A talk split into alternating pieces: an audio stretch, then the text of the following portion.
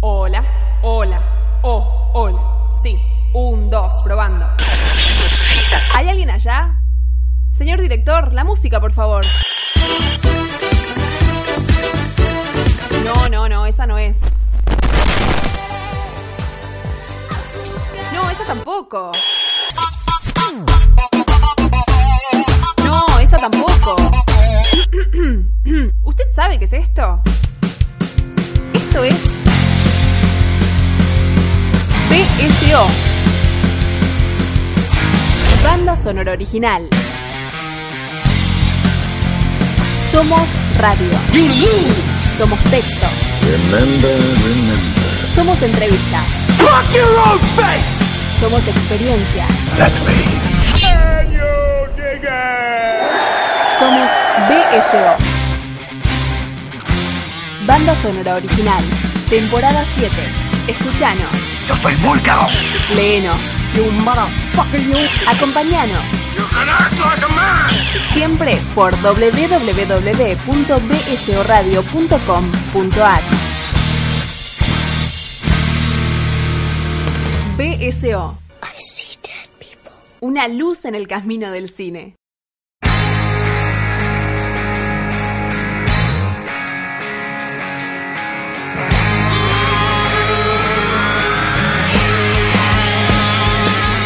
Señoras y señores, los 200 programas de banda sonora original. Ahí esa distorsión, esa explosión es Fabio Damián Villalba, nuestro querido amigo que está aquí, que obviamente es el eh, productor, el diseñador, el armador, con, conmigo, digamos. eh, de toda esta locura llamada banda sonora original. Llegamos a los 200, Villalba, ¿cómo le va? Bueno, ahí, ahí, no, ahí, no, ahí no- no rompiste nada. Eh, me la paso rompiendo cosas, lamentablemente. Demoliendo ¿Cómo- teles. Ojalá. Eh, ¿Cómo le va, Cirulo? Bueno, eh, felicitaciones en principio. Sí, eh, nos felicitamos entre nosotros. No, bueno, pero yo no estoy 200 programas acá adentro. Es verdad, los 200, eh, el único de 200 soy yo. O sea, Sí. 200 totales, digamos, ¿no? Sí, Igual sí. es mentira, porque 199, yo uno no estuve. Ah, bueno, no, estuviste vía comunicación telefónica. Sí, señor, sí, señor. Bueno, Villalba, eh, vamos a hacer algo bastante rápido porque en realidad el programa va a ser larguísimo. Eh, contémosle un poco a la gente cómo va a ser la dinámica de, de, de este 200, de este festejo que vamos a tener, esta locura que va a ser los 200 de BCO. Bien, hemos decidido invitar a una serie de amigos, amigos que ya han participado largo y tendido en BCO, algunos por ahí, quién sabe, vienen por primera vez a estos estudios, a estos estudios de David Work Griffith. Griffith, Eh, ¿por qué con C ¿Por, qué- final? por qué el nombre? No, no, yo no, yo no, así no se llaman. Bueno, no importa. Lo importante es que van a venir un- unos cuantos amigos y los hemos dividido en duplas a estos amigos. Exactamente, exactamente. Tenemos eh, duplas cruzadas de amistades nuestras que por ahí algunos no se conocen entre sí, que otros nunca tuvieron una charla en realidad o nunca hicieron un debate entre sí. Algunos se odian a muerte. ¿Usted dice? Sí, sí, sí, yo conozco un par de esos odios. ¿Habrá sangre? No sé si sangre, ¿Drogas? drogas seguro.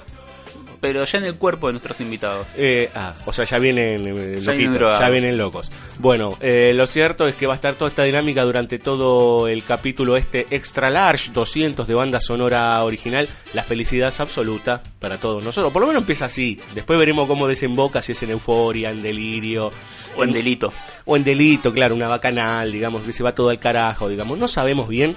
Lo cierto es que no solo estarán las duplas, sino que tendremos eh, separadores de otras épocas, Villalba. Vamos a repasar algunos de los separadores ilustres de BCO. Sí, señor. Y ahí este, nuestra amiga Dani Jorquera, que este, yo la llamé por teléfono. Me dijo que no quería salir al aire. Eh, Es entendible. ¿A usted le parece? Y mire, yo no saldría en BCO, no sé por qué salgo, pero si pudiera elegir. Yo te forcé.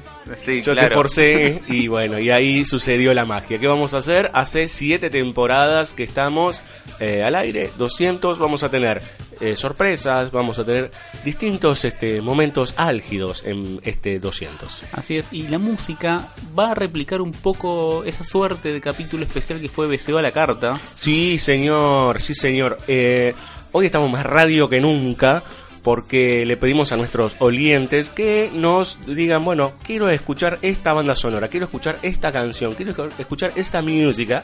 Y bueno, aquí estamos. Eh, tendremos un largo y tendido recorrido musical también, además de los debates y charlas de cada uno de, de los bloques y de esas duplas de compañeros. Así es. Estoy viendo que igual en el guion la canción que yo pedí no está, así que... Es que no, va a estar, va a estar. Ah, ok. Va a estar, va a estar. Ustedes despreocúpese, porque de hecho, en no sé en cuál de los bloques estará, pero tenemos un mensaje especial de una amiga eh, de allá, de la, de la tierra de Donald Trump. Claro, de, la tierra de la tierra de Western. Que en realidad mientras nosotros estamos preparando, eh, bueno, puede ser Western o el Eastern, no sabemos. O el Eastern. Bueno, lo, cierto es que eh, mientras nosotros estamos grabando, nuestra amiga está viajando a la Argentina. Exacto. Em, pero bueno, no sé, Villalba, tenemos algo... Ah, sí, bueno, si quieren, este, vamos la vía de comunicación, ¿no es cierto? Por supuesto, si están escuchando este capítulo y quieren saber más de nosotros, pueden encontrar todos nuestros capítulos en www.bcoradio.com.ar. Yes. Ahí van a encontrar todas las páginas web en donde estamos. Estamos en iBots. Exacto, estamos en, iBots, estamos en iTunes. Se pueden descargar eh, los capítulos directamente de cualquiera de esas plataformas o bien de Mediafire, que están todas las temporadas de BCO y nos pueden encontrar en una radio catalana. También, o en Japón, nos han escuchado bastante en Japón, no sé qué entienden, pero nos escuchan. Eh, bueno, nada, eh, vamos a escuchar un poco de música. ¿Qué ah, no, espere, nos falta arroba BCO Radio para todas las redes sociales, ¿no? Facebook, Twitter, Instagram. Instagram, que estamos teniendo unos videos de Playmobil. Sí, unos hermosos videos de Playmobil, nada que ver con los que pasan en ese programa de Beto Casela. Estos son mucho mejores. No, Beto Casela, go home, go home. Nah, igual, ah, Beto Casela. Y Beto Casela. Bueno, que nos mande un saludo Beto Casela por los 200 de BCO, ¿no? si nos escucha. Me caigo de culo. ¿A usted le parece? claro, me encantaría. Bueno, vamos a escuchar música directamente y en el próximo bloque tenemos Villalba, vas a discutir con alguien. yo no creo que haya mucha discusión. Este, creo que vamos a estar muy de acuerdo. Ah, voy a aclarar algo antes de escuchar música. Van a escuchar quilombo, van a escuchar ruidos, van a escuchar un montón de despelotes más allá de nuestras voces, porque claro, obviamente estamos de festejo y mientras estamos aquí hablando y, y yendo y viniendo los bloques, nuestros amigos van acercándose, van comiendo algo, van tomando algo, porque esto no es que vienen a grabar, vienen a morfar, vienen a tomar, vienen a festejar los 200 y además hacerse los que saben de cine, ¿no? Eh, bueno, lo que hacemos nosotros todos los jueves. Eh, sí, pero bueno, con un poco más de alcohol, con un poco más de otras eh, cosas. Vamos a escuchar primero la historia sin fin. Sí, claro, que la estuvimos viendo el año pasado en Bafisi. Yes. Y bueno, no sé. Eh, Mejor dejarla en el recuerdo, ¿no es cierto? Sí, algunas cosas sí. Bueno, Neverending Story, la canción de Limal, que fue en su momento un reverendo hitazo, que es la canción principal de la película. Que es de Don Chorcho. Exactamente, Giorgio Moroder, eh, Moroder, que estuvo hace unos años eh, por acá, me parece, sí, Giorgio Moroder, ¿no? Bueno, esta canción la pidió Claudia Lichtenberg, ¿sí? Este, que dijo, che, pasen este tema que además por ahí este me veo de vuelta a la película. Yo le diría que se quede con el recuerdo, igual, ¿no? No, igual es una linda película, basada en una muy linda novela, muy buena novela pero hay cosas que claramente no envejecieron también. Y además vamos a escuchar un tema de Matrix, una película que queremos oh, mucho, mucho, muchísimo, les podemos eh, decir. Vamos a escuchar a los Propeller Heads con eh, la banda sonora de Matrix 1 es una bomba atómica.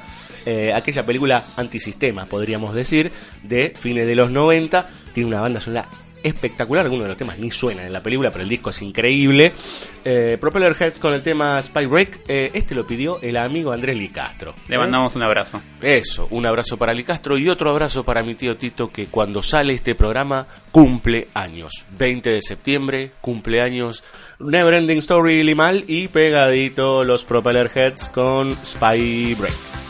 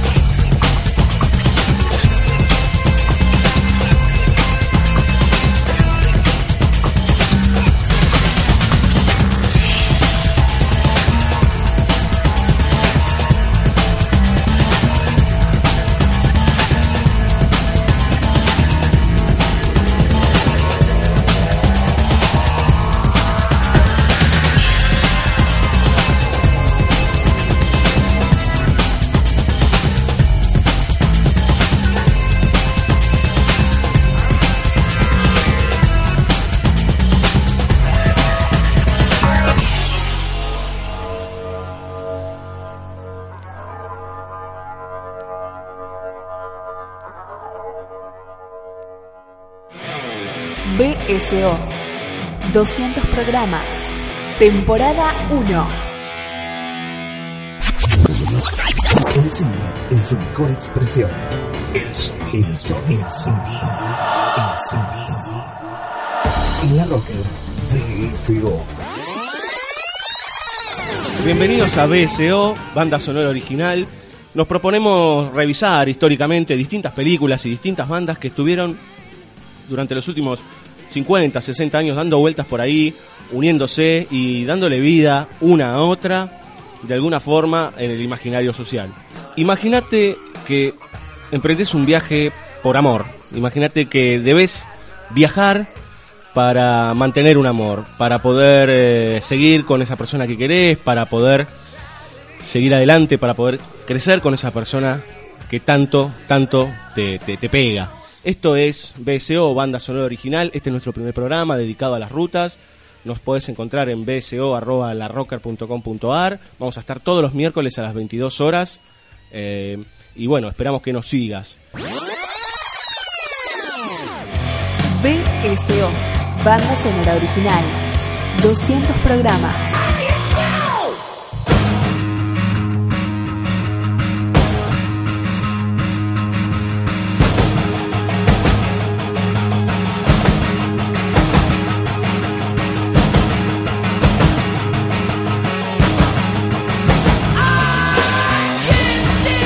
Bien, señoras y señores, siguen los festejos de banda sonora original. Escucharán gente de fondo, escucharán cánticos, escucharán gritos. Es porque, bueno, hay muchos amigos, eh, lo tenemos por ahí dando vueltas a un señor que vino de misiones, no sabemos quién es. Bueno, lo cierto es que este es el eh, primer bloque de confrontación, podríamos decir, o de duelos, o de duplas, o no sé cómo llamarlo, Villalba, no sé usted qué dice.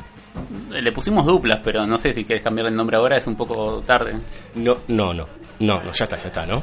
Este, escuchan gente reírse de fondo, es eh, muy, muy gracioso. Pero bueno, ¿qué vamos a hacer? Eh, eh, ¿A quién te trajiste, Villalba? Bueno, tenemos acá al amigo Andrés Brandariz, o Brandaris, nunca lo supimos cómo era la pronunciación. A mí me gusta Brandaris, pueden decir Brandaris. A mí me gusta Brandaris. Bueno, Brandaris, yo siempre le dije Brandaris. Eh, ¿cómo sale a veces? ¿Qué sé yo? Uno no lo calcula. Ah, bueno, muy bien. Eh, ¿Qué vienen a hacer acá, muchachos? Bueno, en, en el bolillero BSO nos tocaron tres posibles películas y elegimos de mutuo acuerdo Arrival de Denis Villeneuve.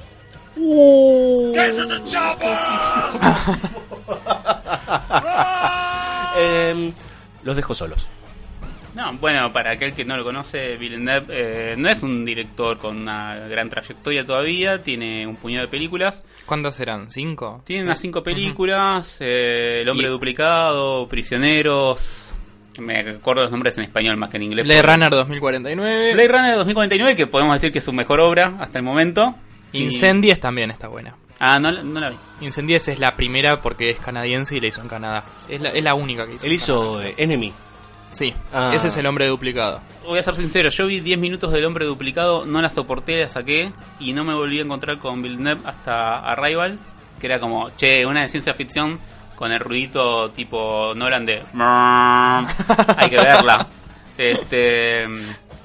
Ahora la discutimos y después Blade Runner 2049, que es una buena película, que tiene sus problemas, que, que quedará para otro capítulo.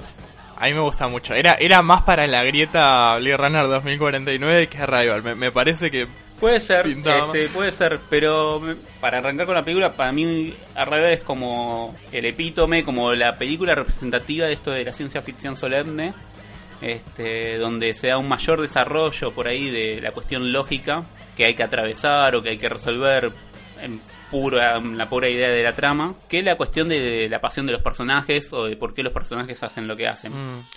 A mí me llamó mucho la atención que, bueno, es, es la historia de una mujer que es lingüista, que, se, que la interpreta Amy Adams, a la cual llaman para eh, interpretar un, el lenguaje de unos extraterrestres que llegan a la Tierra. Y ella, bueno, tiene una tragedia personal sobre la cual después se da un giro con respecto a, a cuándo ocurrió esa tragedia personal.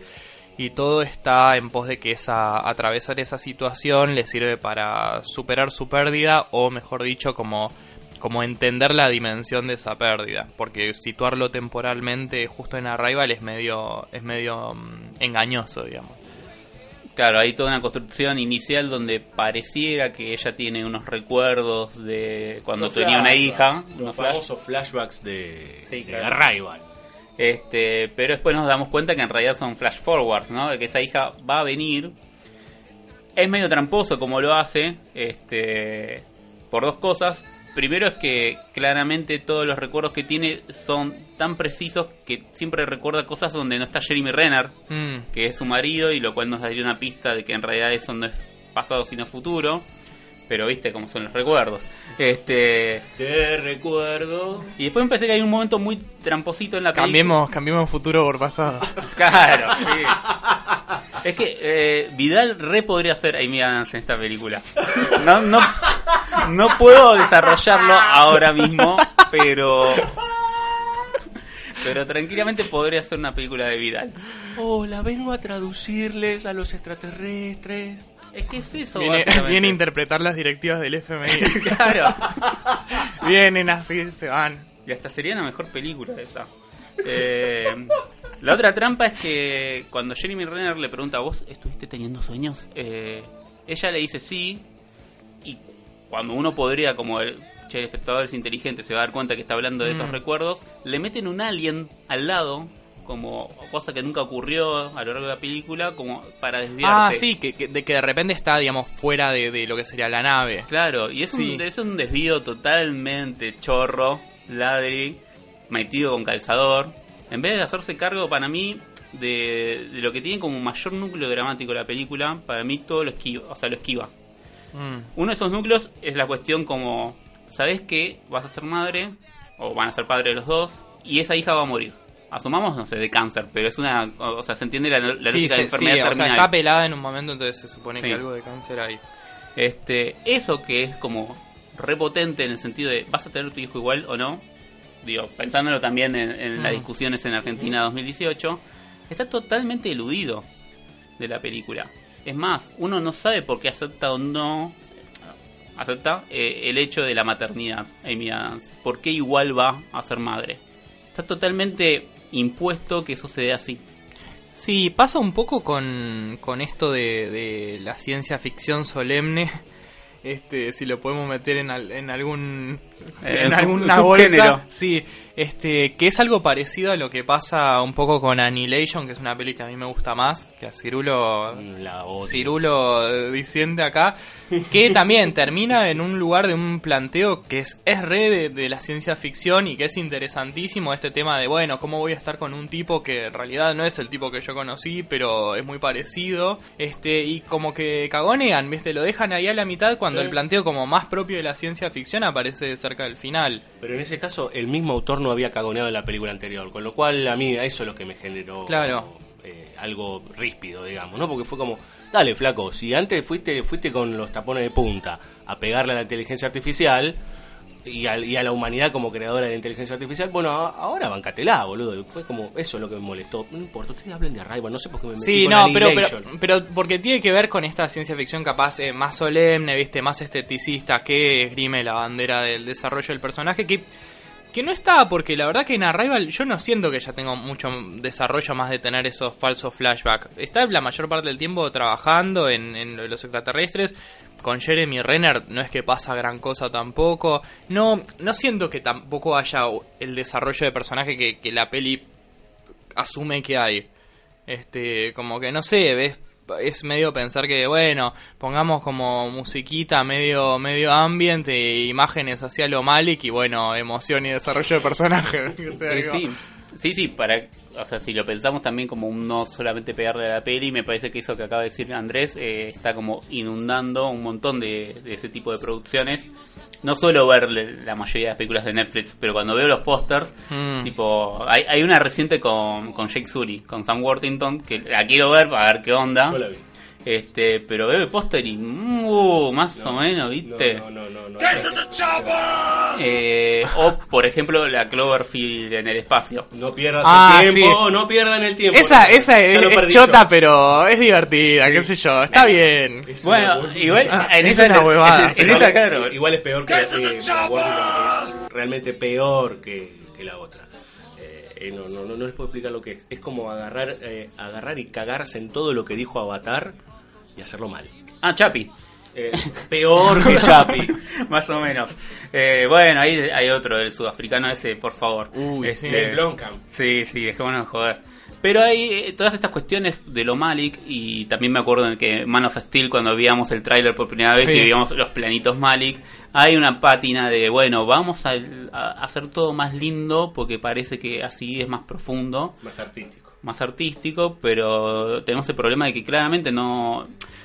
Los conflictos que son los más potentes los estás corriendo, los barres Mm. bajo la alfombra, no desarrolló los personajes. Y tiene otra problemática para mí Arrival que tiene que ver con su visión de mundo, vamos a decir, o su idea de, de la política, que es todo cómo se soluciona el problema del conflicto mundial entre China y el resto de los países. Sí. Y todo se soluciona por el puro diálogo, gracias al individuo, ¿no? Como siempre, eh, en estas películas más liberales, donde ella, que es una super traductora, digo, hace lo imposible, entre comillas, porque en realidad es como muy choto. Agarra un celular, llama chino, Sí, de la y nada. le tira las palabras. No, no es que hay una charla previa, le tira las palabras. Claro, y además de Este- chino, imagínate, te llega un llamado de no sabes de dónde. Claro, lo cual, lo cual sería preocupante. O sea, sería preocupante que eso fuera un primer mandatario de un país. Es que el primer mandatario chino te llega una llamada desconocida, empieza a mandar bombas. Me quiero imaginar, más Claro. Para mí, la escena que ejemplifica todo Arrival es la escena en que los soldados ven por la tele que los extraterrestres son re malos, re jodidos y que hay que hacerlos mierda. Acto seguido, salen a hacer mierda a los extraterrestres. Digo, ni en la Guerra Fría pasaba eso. No, no, todos los soldados son estúpidos en esta película. Es muy loco porque también eh, la juega un poco de este de esta mirada más intimista. Es, es bastante chiquita en cuanto a la escala de lo que pasa a Rival. Y tiene todo este contexto internacional de fondo que sí, es como medio pavote en como está presentado. Qué sé yo, Es como... Es como... Es, es- es como, bajo toda esta solemnidad, es como medio grasa. E- Eso es lo, lo terrible que de, de esta eh, cine solemne, ¿viste? Como que no abrazan la grasada de última cuando les sirve. O cuando Claro, cuando no, en última no, instancia les sirve. No es de palma, digamos. Claro. Que le gusta y que dice, esto es mío. Por lo pronto yo pensé que ustedes iban a discutir eh, violentamente sobre esta película y veo que están bastante de acuerdo. No, po- podemos tirar algunas líneas sobre Blade Runner si querés, este, para discutir un poco, pero ni siquiera creo que nos vamos a, a golpear ni nada Son por el estilo. chicos. No, eh, pero a, mí Blade Runner 2049 me parece todo un avance con respecto a lo que es la lógica amorosa, entre muy entre comillas lo que estoy diciendo, Mm. pero todo lo que tiene que ver con la línea entre mm, Ryan Gosling y Ana de Armas. Primero que la idea es como muy buena. Asumo que podemos felicitar al guionista original de Blade Runner, que- Hampton. Hampton, que volvió para escribir 2049. Pero hay un gran desarrollo sobre, sobre esa construcción de, del amor hacia una Mm. persona virtual. El problema es que no pudo construir entre dos humanos, vamos a decir, en la película anterior, pero está muy bien. Para mí, una de las cosas o de las problemáticas que tiene Blade Runner 2049 básicamente es el la imitación del tempo de la película original cuando no lo necesita. Mm. Hay como todo un desarrollo muy estirado, muy. que de, que de golpe uno lo empieza a leer como más solemne que Noir, que es para Sí. mí una diferencia con la original. Sí, Este, es cierto eso. Lo que pasa que también son distintos los planos que hace Roger Dickinson, mucho más abiertos, ¿viste? Tiene una pretensión medio Tarkovsky, sobre todo al principio que lo va a ver a, a Dave Bautista, que está todo lleno de niebla. Sí. Hay como una cosa de bancar el tiempo medio cansina, que a mí me gusta, pero, pero no es exactamente replicar el tempo de Blade Runner. Más o menos, ¿eh? O sea, para, para mí, obviamente. No, pero digamos en el sentido que es copiarlo, es decir, bueno, tiene que ser largo y que, y que haya movimiento interno del cuadro y esa cosa, pero es como la teoría. Viéndolo, no es tan similar lo que hicieron. Ah, no, no, obvio. No, no, los Este- planos no son similares. Pero me parece que el plano inicial de Blade Runner con ese traveling sobre la ciudad. Sí, Yo no lo vi en el cine, pero creo que si lo veo en el cine me caigo de culo. O sea, está buenísimo. Y ese tiempo, que ahora me puede parecer largo porque lo veo en una tele totalmente Sí. recontra escalado, este es un tiempo de, de morosidad, Mm. pero donde se va cocinando algo. Acá en 2049 me parece que hay cosas de las que se van cocinando que después no terminan de fructificar. El personaje de Robin Wright Penn, por ejemplo, al principio me gusta mucho, digo, che, esta se la banca, va a hacer algo. Y la termina matando la replicante esa. Sí, en igual eh, a mí me gusta de repente como el grado de, de imprevisibilidad que tiene sobre algunas cosas. O sea, después el personaje es bueno, como te gustaría que viviera más tiempo, pero a mí eso justamente me gustó. Es que a mí me gusta lo imprevisible, no me gusta que entonces sea con tan poco que la matan. Mm. Digo, porque me fuiste generando. Es como si a Gordon viniera y lo mata no el guasón, no dos caras, lo mata un chaboncito menor. Claro. Como Claro, le mata a un ladrón. que- Uno de los problemas que recuerdo de Blade Runner 2049 es. Me prometen una rebelión que, bueno, voy a ver si hay en una secuela o no. Sí. Que sí, eso es- empieza ya un problema que, que Scott, más allá que no dirigió esta, ya venía teniendo con Prometheus, que es esta cosa de pensar a largo plazo. Pero, macho, tengo que ver la película de ahora. ¿Qué onda con la película Sí. de ahora? Este, sí, eso, eso es de, de lo más metido con calzador en Blade Run- Runner, que es muy llamativo, como se nota que eso o seguía o, o pensaban en alguna secuela que, bueno, no se va a hacer, al menos no dentro de 30 años. Este, ¿Tan mal le fue? La verdad es que no. no acá le no- fue no súper mal. Ah, Eh, sí, sí. sí, acá sí, claro. Pero después mal. Me da la sensación de que también. Más no- o menos. O sea que no va a haber una continuación, no va a haber una tercera parte. Al menos dentro de años. Que le haga Ridley Scott con las precuelas de Es que. La cabeza, la cabeza de Ridley Scott, como en Los Simpsons, Claro, solamente. en Futurama, claro. Que va a ser así, Scott.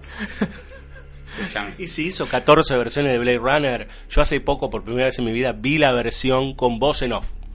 Ah, Yo nunca la había visto con voz en off. Yo vi la versión sin nada, digamos, y es ¿no? tan nefasta como se Es dice. una mierda. Perdón, no, general, no usamos estos términos acá, pero no, eh, te la cambia completamente. Porque intenta hacer eh, como profundizar el noir y en realidad es como un, es como el explicativo, es como que pusiste, ¿viste? El, eh, cuando pones al director explicando cómo hizo la escena, Sí. es básicamente eso. Y Yo dije, Uf. che, me estás matando todo el tiempo, es hermoso que tienen las tomas, no, no sé, no sé. Bueno, Scott es muy propenso a ese tipo de cosas, ¿no? De agarrar y hacer mierda las Se cosas. equivoca mucho, Ridley. Es, y sobre todo, bueno, con Alien, las últimas dos versiones, eh, Prometheus y esta última que ahora no recuerdo el nombre, Covenant. eh, Covenant, eh, es un garrón. Es un garrón en serio, digamos. ¿no? Igual él también en algún punto, ya que, o sea, volviendo a Rival, es medio precursor con algunas cosas de esta ciencia ficción solemne y el otro que también instauró medio eso es Nolan, Sí, como de claro. mucha gente peor que él haciendo esta película que es como de un, viste, de, de sí, de, de feelings en vez de, sí, de épica, este... mm, Sí, es que aparte por ahí, eh, algo que ellos hacen de taco, eh, se toma como, bueno, esto es lo top, y entonces a partir de eso se empieza como a replicarlo. Lo mismo con Malik, digamos, ¿no? Es Sí. como, eh, bueno, ¿qué hace? Mirá las tomas estas, qué increíble, no sé qué. Bueno, lo metemos en una película sobre extraterrestres, entonces como, bueno, hay toda una movida de, no solo de ciencia ficción, sino de terror también, esta cosa amigo arty. Está Sí, bien. Señores, se nos acaba el tiempo. Quiero, eh, bueno, impresiones del programa 200, don Brandari, porque eh, usted es uno de los más jóvenes de esta eh, camada de banda sonora original. Todos vamos rondando eh, distintas edades, distintas capas etarias. El muchacho Brandari se empezó este año. Eh, estamos muy felices. Estamos muy felices que esté acá usted, compañero. Hoy vino vestido tipo Doctor Grant, ¿te diste cuenta, no? Vino con un saco. Sí, sí, pero es que hoy tenemos varios como que vinieron así, no sé si de excursión, pero de expedición. Porque el, el señor de misiones también vino un poco vino un poco Doctor Jones. Bueno, lo escucho, don Brandaris. Bueno, este, ay, a mí me pone muy contento de ser parte de BCO. Este, me encanta escribir, te estoy debiendo igual un texto. Olvídate. Hoy estamos de festejo. Pero Después, ma- mañana, mañana te llamo. como después al día siguiente de la Claro. fiesta, che, igual, este Claro, gracias por venir, pero me debes un texto. Claro, Nah, claro. mentira, no este, no, la verdad que es un espacio que me pone muy contento, esto, o sea, con parte de un montón de gente que quiero y respeto un montón, entonces es también un espacio este, muy lindo para aprender y hablar de cine, que bueno, es lo que lo que más nos gusta, o al menos a mí lo que más me gusta, haciendo lo que más me gusta, como dirían los Y te mezclé con este que tengo acá al lado, que mamita querida. Hoy estuvo tranquilito, porque bueno, porque durmió poco. Hoy acordamos mucho igual. Sí, igual tengo tengo una cosa para decir. Si van a ver una película donde está Michael Stuhlbarg, sepan que muy probablemente es mala. Ten- tenemos Arrival, The Shape of Water, Hugo, The Post. Uh, es Fuerte, fuerte, Qué fuerte. buena de Fuerte qué buena de Pau. Y un hombre buena. serio, un hombre serio de los jóvenes no te gusta tampoco. No. No te gusta, bueno. Esa es buena, esa es Tendríamos que buena. haber elegido eso, tendríamos que haber elegido eso. Esa es buena, che. Bueno, No, bueno, pues, un hombre serio hace bocha que no la veo. Podemos llegar a. No, te- pero entiendo que no te Pause, guste, entiendo que no te jodamos de Pause. Pero sí, igual, es- excepto de Post, la mayoría seguramente caiga en esta categoría como indie pretencioso hablando de cosas importantes. y hablando de cosas importantes, primero le agradecemos al compañero Brandaris, este, que bueno, que la verdad ha sumado muchísimo este año, don Villalba. Este, es más, lo primero usted y habló antes que usted de Spielberg. Ah, sí, bueno, está bien, no hay problema. Yo, Spielberg, veo que mi reacción es amor-odio, ¿no? hay cosas que no puedo defender. Está bien, prefiero que hable alguien que lo quiere mucho. ¿Mucho? Bueno, don Brandaris, muchas gracias. De nada, gracias a usted. Vamos a escuchar más música de esta elegida por nuestros eh, oyentes, eh, don Villalba. Eh, primero vamos a escuchar, uy, un tema de uno que les encanta a ustedes, Tarantino. Sí, no, pero yo voy a decir que es- esta canción la quemé. O sea, el CD pasaba 20 veces esta canción. Vamos a escuchar eh, Battle Without Honor or Humanity de Tomoyasu Hotei. Es el tema de Kill Bill. Va, no es el tema de Kill Bill, pero se usó, se utilizó y Tarantino la, la, a ver, la reconstruyó en Kill Bill. Porque el tema de Kill Bill también es el que tocan con Sikus en calle Florida. Cla- sí, claro. Sí, claro. Y ahora en el subte también. Este tema. Featuring Sicus de calle Florida. este tema de Kill Bill, volumen 1, lo eligió Pablo Morales Álvarez, un amigo que nos escucha siempre. ¿eh? Un, un muchacho que conocemos hace muchos años y que nos escucha eh, desde la primera hora en banda sonora original. Y después vamos a escuchar esto, creo que en realidad, en realidad esto es eh, como, a ver, la presentación de la persona que va a venir en el próximo bloque, don Villalba. De una de las personas, sí, claro. Sí, claro, de una, de La una. otra no es un robot todavía. Eh, no. Bueno, hablando de Blade Runner y todas esas cosas, eh, vamos a escuchar a Pino Donaggio con Telescope, parte de la banda sonora de Doble de Cuerpo. Increíble. Muchas gracias a Juan Gabriel Escalera, que eligió este tema y que nosotros somos muy, pero muy felices. Ah, y en el medio por ahí, por ahí, Agenda BCO.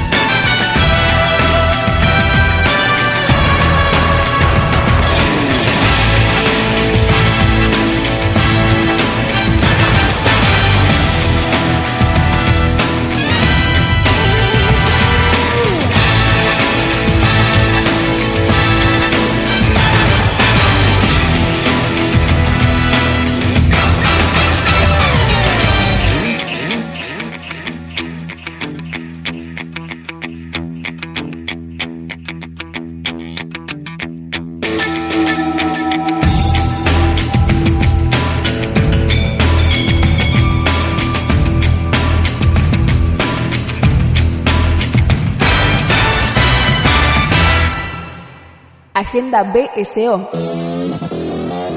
Las fechas del cine. www.bsoradio.com.ar. Agenda BSO. Las fechas del cine. Estrenos. Jueves 20 de septiembre. Acusada de Gonzalo Tobal, la esposa de Bjorn ¿Qué dice acá? Oh, Dios, estos pibes me tienen harta ya. Siempre nombres de alemán, italiano, inglés y la reconferencia. O sea, no pueden tener nombres en castellano. Me está jodiendo. Ay, Dios, ¿cómo corno es esto ahora? Pará, ¿estás grabando esto? ¿Me estás cargando? Pero no, pará que esto no va.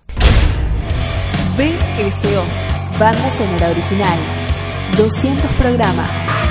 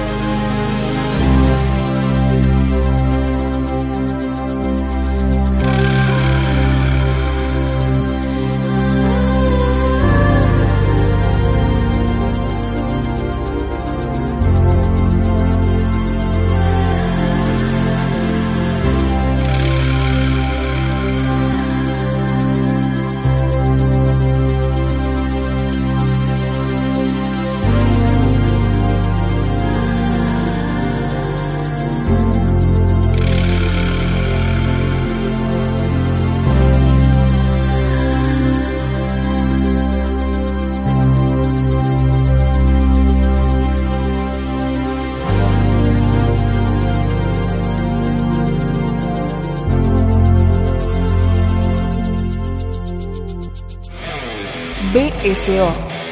200 programas. Temporada 2. Una frase, más de mil imágenes. Play it once, Sam. For all time's sake. I don't know what you mean, Miss Elsa. Play it, Sam. Play as time goes by. BSO, banda sonora original en la Rocker. Eh, y nos trajimos a un amigo, a una persona que sabe mucho. Eh, está con nosotros Fabio Villalba. ¿Cómo estás, Fabio? Bien, buenas noches. Parece encontrar el amor, aunque más no. ¿eh? No, no confíen en el personaje de Oscar Lindquist, interpretado por John McMartin, porque la verdad es que si bien parece ser el más sano de todos los que conocemos en Puede esta llegar a ser el película, peor de todos. así es. Eh, al final se da vuelta la tortilla. BSO, banda sonora original. 200 programas.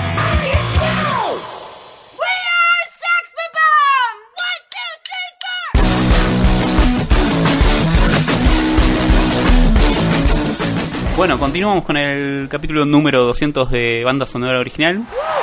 Ahí escucharon un gritito, este, porque tenemos a dos personas ahora en el piso. Dos personas que no soy yo, básicamente. La tenemos a Lu Eiras Hola. y al señor Mariano Morita. Hola. Bueno, ambos lo deben conocer porque son amigos habitués de Banda Sonora Original. ¿Cómo la están pasando con los, con los celebros, con los festejos del capítulo número 200? El vaso de vino que tengo en la mano habla por sí solo. El mío también. Sí, bastante bien. ¿Por qué están tomando vino antes de grabar? Y porque es va alimentando los pensamientos. Porque las películas que nos dieron para hablar ameritan. Bien, ahora ya que entramos en tema, ¿qué película eligieron muchachines? De la selección que se nos dio, elegimos la película Scott Pilgrim vs. The World, de, es como se llama este hombre? Edgar Wright. Edgar Wright. eh, la elegimos de tres que nos dieron. eh, eh, yo voy a hacer una denuncia. Yo me voy a sumar a tu denuncia. Acá hubo una conspiración para que eh, escucharnos eh, escupir maldades sobre, sobre películas. No me parece del todo mal igual, pero igual hay que denunciarlo. Bueno, usted sabe que a veces hay que combatir el mal, ¿no? Como fan de Carpenter que es. Sí, pero qué sé yo. Igual nada, tengo, tengo algo, una sorpresa con respecto a eso. Por favor, son libres. Bueno, ¿qué te pareció la película? Em, no la odié tanto como vos, estoy segura. Eh, no es de mis favoritas de Wright. Para mí la mejor de Wright es Hot Fuzz.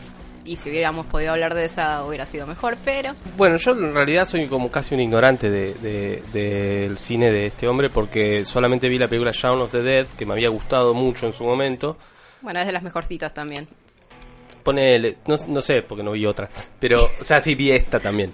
Pero lo que me pasaba con esa película era que al tener una, una muy mala expectativa de esta cosa como de cagarte de risa de un género qué sé yo, terminó, terminó armándose algo que me interesaba. Eh, con lo cual después cuando llegué a esta película eh, tenía una expectativa que fue como, pará, ¿qué estás haciendo? Que te- cualquier cosa estás haciendo. Esa era como la, la sensación. Este, yo en... La película es del año 2010, ¿no? Sí. Yo ese año eh, tenía, un, tenía un blog que ahora está cerrado eh, eh, con cintas por todos lados para que nadie pueda entrar, pero yo sigo teniendo acceso, donde tenía cosas que escribía antes y, y había escrito unos breves renglones sobre esa película. Eh, ¿Y nos vas a deleitar que con esos renglones? Los puedo leer si quieren. Este, Que los lea, que, Que los lea. Eh, la película la volví a ver, obviamente, para prepararme para este, este evento. Y la verdad que no, no, no me molestó tanto esta vez. Digamos, como que sí, me molestó, pero qué sé yo.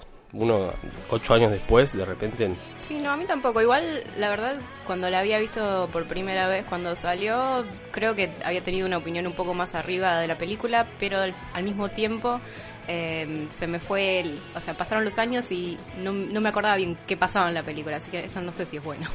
Es que me parece que lo que hay un momento en la película en lo que empi- empieza a pasar algo que deja de importarnos. Es como que solamente le importa a ellos porque te tiene que importar.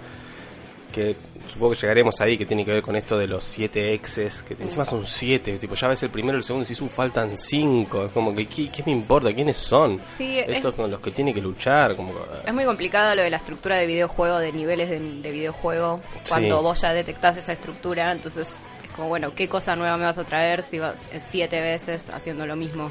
Sí, por eso, o sea, ahora acá tengo en mi celular Eh, lo puedo leer, es- es- son 10 renglones. Por si favor. bien lo leo. Eh, es una estupidez lo que escribí, voy a aclarar de entrada, pero supongo que va a ser gracioso leerlo, porque estaba muy enojado. Era una Morita. persona, en el año 2010 era una persona, Iracunda. me gustaba mucho Godard, eh, Creciste. sí, pero me sigue gustando Godard. ¿Qué querés que te diga? Bueno, no creciste. Pero era, pero era otro, otro problema. Eh, dice, esta película es como comer un helado. No es una película. O sea, esas cosas decía. Y lo peor es que tampoco es un helado, porque si fuera un helado, podrías estar comiéndolo mientras ves una película de verdad. Para mí había películas que eran de verdad. Hermoso. Es decepcionante porque Edgar Wright había hecho la excelente, excelente, eh, Shaun of the Dead. Aguantá. Este híbrido pseudo sentimental, porque en realidad no tiene sentimiento alguno sobre nada del universo real. No, es como eterno resplandor de una mente sin recuerdos, pero sin el chiste de estar contada al revés. Era un chiste eso. Y con los efectos especiales flasheros, entre comillas, multiplicados por dos. No entiendo bien qué- a qué me refería con eso. Bueno, la chica también cambia de, de color de pelo, ¿viste? Bueno, hay como una cosa, y a, y a él, y él para mí solo se enamora porque tiene el pelo rosa al principio, porque ella es re mala onda al principio. Bueno, el chabón también es mala onda. Pero él como que estás con él, viste, medio, medio neurótico, qué Ah, sé no, yo, yo- medio lo bancás un poquito al principio. Yo lo detesto a ese chabón, no lo puedo, o sea, lo puedo ver en otras cosas, pero eh, Bueno, ahora ven la parte que Dale, te va a gustar. Este, eh, es más bien como esa publicidad llamada 500 días con ella. Ver esto me hace desconfiar terriblemente de Michael Cera, ahí está lo que decíamos. Solo podría pensar en que seguramente en la vida real el pibe debe ser un terrible garca. No sé por qué. Muy coloquial esta, esta nota. La película no me dejaba pensar en nada, solo emanaba arbitrariedades que me bajaban líneas sobre el mundo intentando violarme. Sí, hay un tema ahí con la violación. Y el final es espantoso. Todos de repente son buenos con todos y se perdonan y todos quedan bien con todos. Y termina el texto diciendo sí, cagué el final. Está re enojado. sí, igual no dijiste mucho del final, No, no, en realidad no dije nada. pero sí, es verdad. Bien, me, me parece que eso puede funcionar como sinopsis, inclusive, de la película. Así como que ves atrás del VHS y la... Y la... Claro, sí, sí, totalmente. Bueno, pero Te- ¿Tenemos que contar de qué va la película? van 6 minutos 30 segundos y todavía no hablaron de la película en sí. Pero, Pero, eh, pero- No, tu crítica. una crítica completa. Es un helado, ya está, es un helado, vamos a tomar vino. No, no, chicos, profundicen, ataquen, desgarren.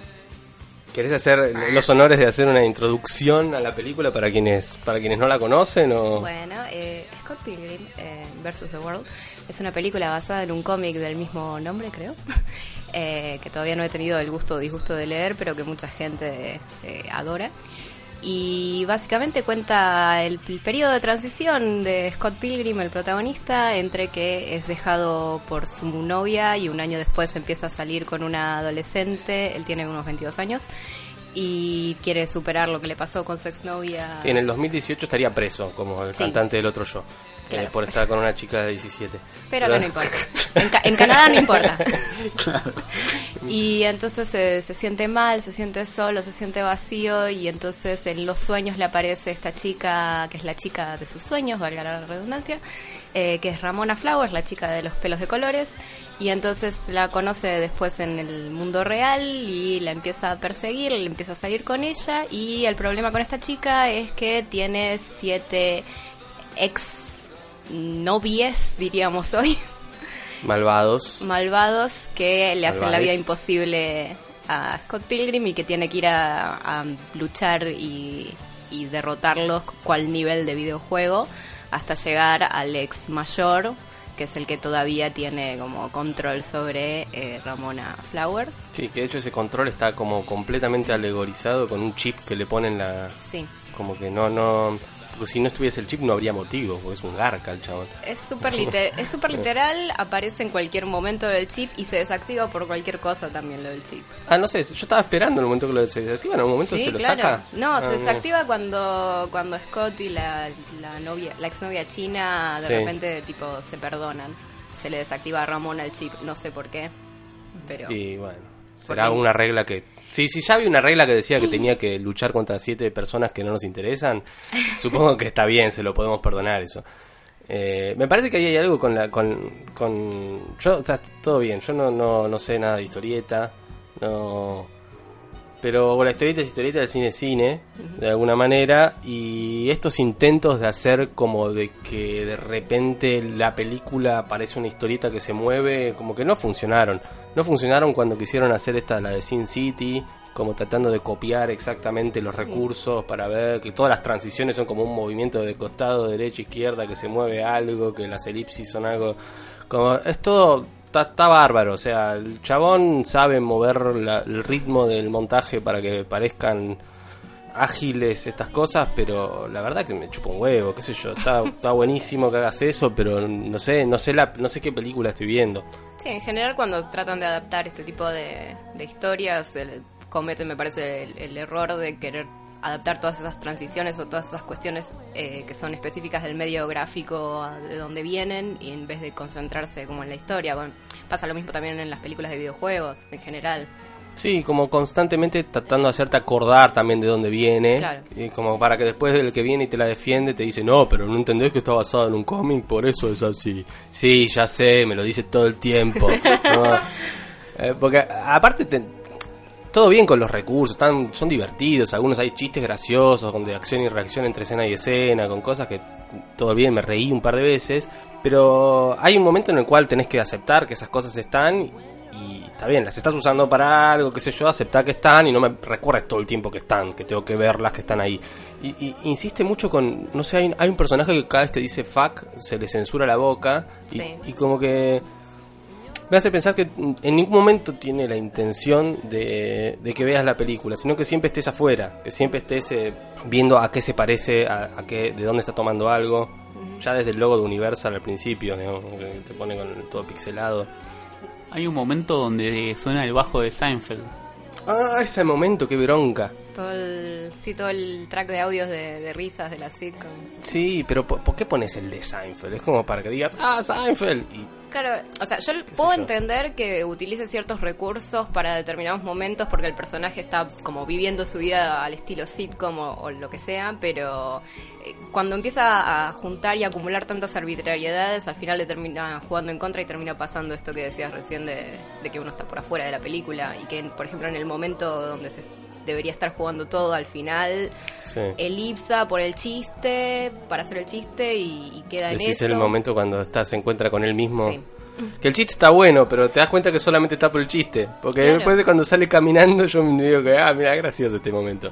Claro, pero, Pero- por eso es como que todos los momentos donde podría, bueno, no todos, pero la mayoría de los momentos donde podría estar realmente jugándose algo jugoso eh, sobre lo que le está pasando al pibe en ese momento de dolor, eh, al final queda en el chiste nomás. Es que como es, es bien impuesto por ciertas reglas, porque es como que tener que luchar contra los exes es bien impuesto por una regla, no es que le crees por una voluntad de lucha por alguna razón o porque la mina tiene un mambo con algo de que necesita legitimarse a partir de que supera a los anteriores o de que cada ex habla de un aspecto de ella que él quiere descubrir, tipo todo ese, ese tipo de cosas, eligiendo alguna de esto- todas estas cosas que dije. Podés armar una cosa interesante quizás, si tenés ganas, si tenés voluntad, incluso con todos los chistecitos de historieta y lo que quieras. Eh, me parece que acá viene más porque como en las historietas pasa esto, o como en ciertas historias de acción pasa esto, acá también tiene que pasar. Entonces lo tenés que aceptar porque como genéricamente tiene que pasar, tenés que aceptarlo. Y es así. Y no es así. Bueno, en ese sentido, a mí me molesta mucho que cuando elimina al primer novio, se convierte en monedas. Cosa que yo no esperaba de ese universo cuando arranqué a ver la película. Sí, es que se van sumando tantas cosas que al final uno tampoco sabe muy bien qué esperar del universo, como que vale tanto lo del cómic como lo del videojuego, como lo del arcade. Lo aceptás. Lo, te ves obligado a aceptarlo. Para, para mí la única como correlación un poco más eh, patente que hay entre lo que es gráfica y lo que está pasando tiene que ver con esta especie de simetría entre las- la primera, la secuencia final, donde está toda la batalla y todo lo, todo lo que es eh, la gráfica remite específicamente a la primera vez que vemos a Scott Pilgrim jugando videojuego con la, con la exnovia china. Sí, con el, el- ese pump que Claro, juegan, sí. el Pampa ahí en el arcade, entonces como que todo eso es, es- está como eh, haciendo simetría de esas dos batallas, pero como que queda no queda en nada eso. Todo bien con los onomatopeyas, los ruidos que aparecen, qué sé yo, pero sí, tenés un problema de que, de que necesitas inflar algo que no, no tiene... Que no tiene, no tiene nada. No tiene nada. qué sé Sí. yo. Sí, no sé, no, no voy a defenestrar completamente a Garrett porque me parece que igual el chabón hay cosas que maneja que todavía no se pueden ver del todo o se ven mejor en otras películas, pero como que es muy hábil realmente en, en Es lo que, es te un arma. Chabón, yo también reflexionando de- después de eso, eh, cosa terrible que escribí, súper lapidaria, digo, está bien, el chabón es talentoso, digamos, tiene como toda una, una forma rítmica de narrar y de, no te digo de encuadrar, pero sí como de, de ir armando, de ir tejiendo ese, ese pequeño universo, por más superficial que nos parezca, que es muy, es muy llamativa, muy atractivo, te enganchás con la película. Por lo menos toda la primera parte antes de que te des cuenta que faltan seis más para que termine. Pero te, te enganchás y tiene como una cosa que, que funciona. Pero ah, eh, de repente me estaba acordando de una película que creo que es de un año siguiente, del año 2012, de Takashi Miike, donde, ta- donde también vemos ese tipo de, de mezcolanza de recursos y cosas que se llama For Love's Sake, que es una que me re gusta de él, que es un musical de acción y con un montón de otras cosas, Bueno, esta Eh, es medio musical. con anime, con cosas así.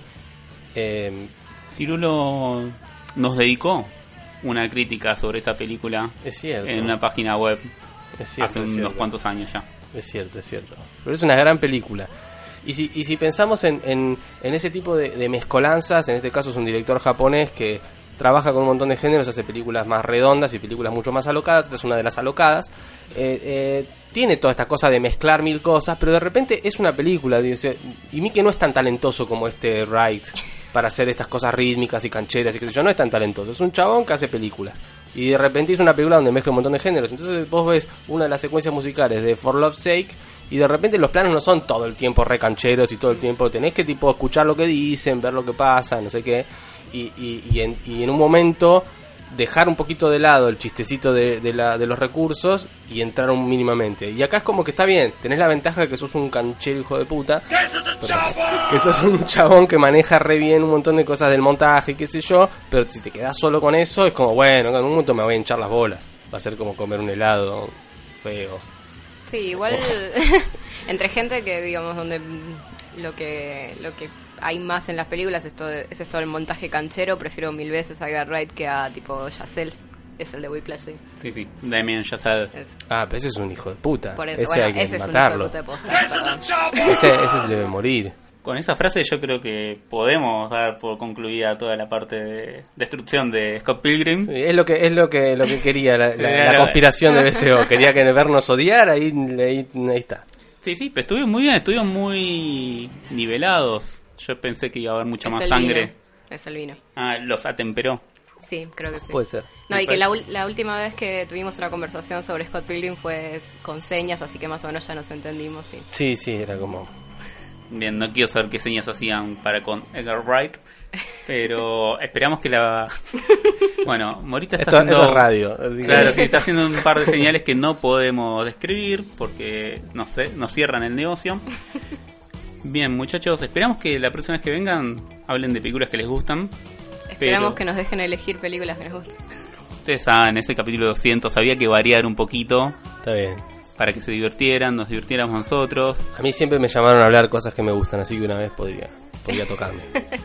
Si estuviera acá Cirulo, pero está atizando un fueguito con alguna Bien. comidita, si estuviera acá Cirulo les preguntaría cómo se sintieron, qué palabras tienen para con BCO, si nos quieren. Yo los quiero mucho, ¿qué querés que te diga? Eh, estoy muy agradecido de siempre que me invitan, me tratan muy bien, me dejan hablar de, de lo que me gusta, excepto hoy. No, pero bien, bien. Y contento con los 200 programas. Sí, yo también estoy muy contenta de que haya 200 programas, espero que haya muchos más. Y siempre nos reciben muy bien con, con medialunas y con vino, así que estamos bárbaros. Muchísimas gracias. La verdad que son gente muy querida para BCO. No voy a pero no voy a llorar porque tengo que seguir trabajando. Tengo que anunciar las canciones que vamos a escuchar ahora mismo. Ustedes saben que esta semana BCO le propuso a sus oyentes que mandaran qué canciones querían escuchar, siempre y cuando pertenecían a alguna película, ¿no? ¿Ustedes qué canciones querrían escuchar?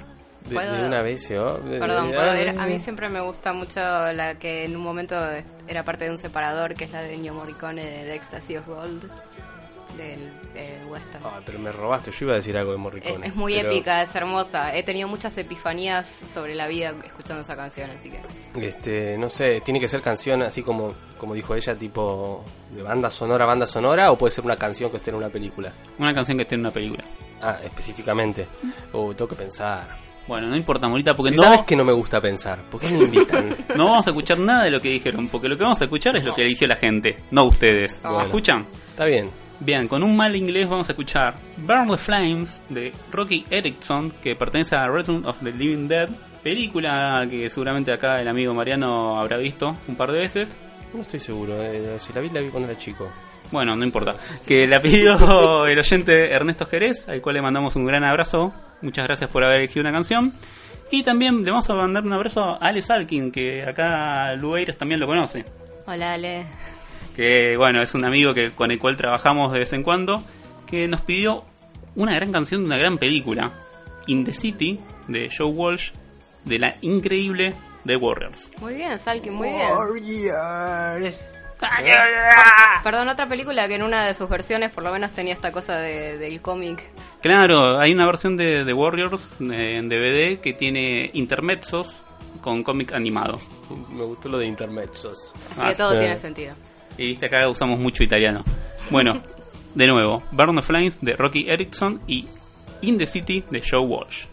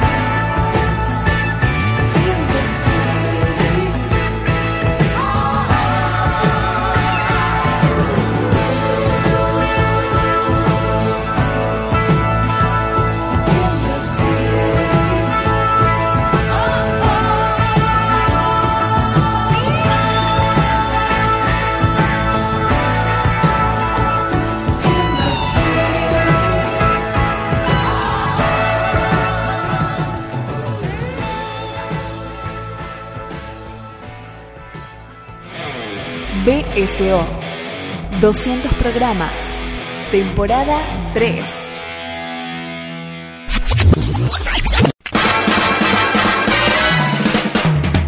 En la Rocker comienza BSO, banda sonora original. Never get out of the boat. Absolutely goddamn right. Unless you were going all the way. El rock en el cine. El cine en el rock. BSO, banda sonora original. Con Diego Cirulo, banda sonora original. Yes, master. Shut the fuck up, Donnie. Lo que estamos escuchando, como cortina, es Porno Sonic, ¿sí? Uno de los temas de- del disco Porno Sonic, que fue un disco que se editó en los años 70 con un lema muy particular, que era música de películas porno que nunca fueron emitidos. Digo, que nunca estuvieron en una película porno. O sea, bandas sonoras de la película porno que se te ocurra, o en realidad música típica de película porno. BSO. Banda sonora original. 200 programas.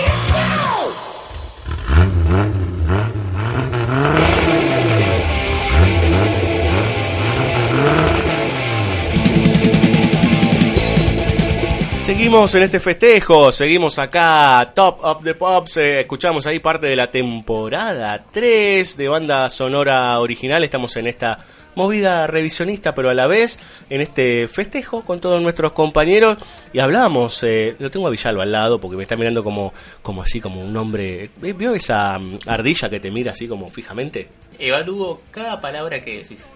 A la pelotita, a la pelotita, del que vamos a evaluar las palabras, del que vamos a evaluar las palabras, es del misionero que acaba de llegar, acaba de bajar recién, recién, recién del aeroparque y acaba de venir aquí corriendo porque dijo, si hay comida, yo voy, y si no hay comida también, y si hay alcohol, voy, y si no hay alcohol también.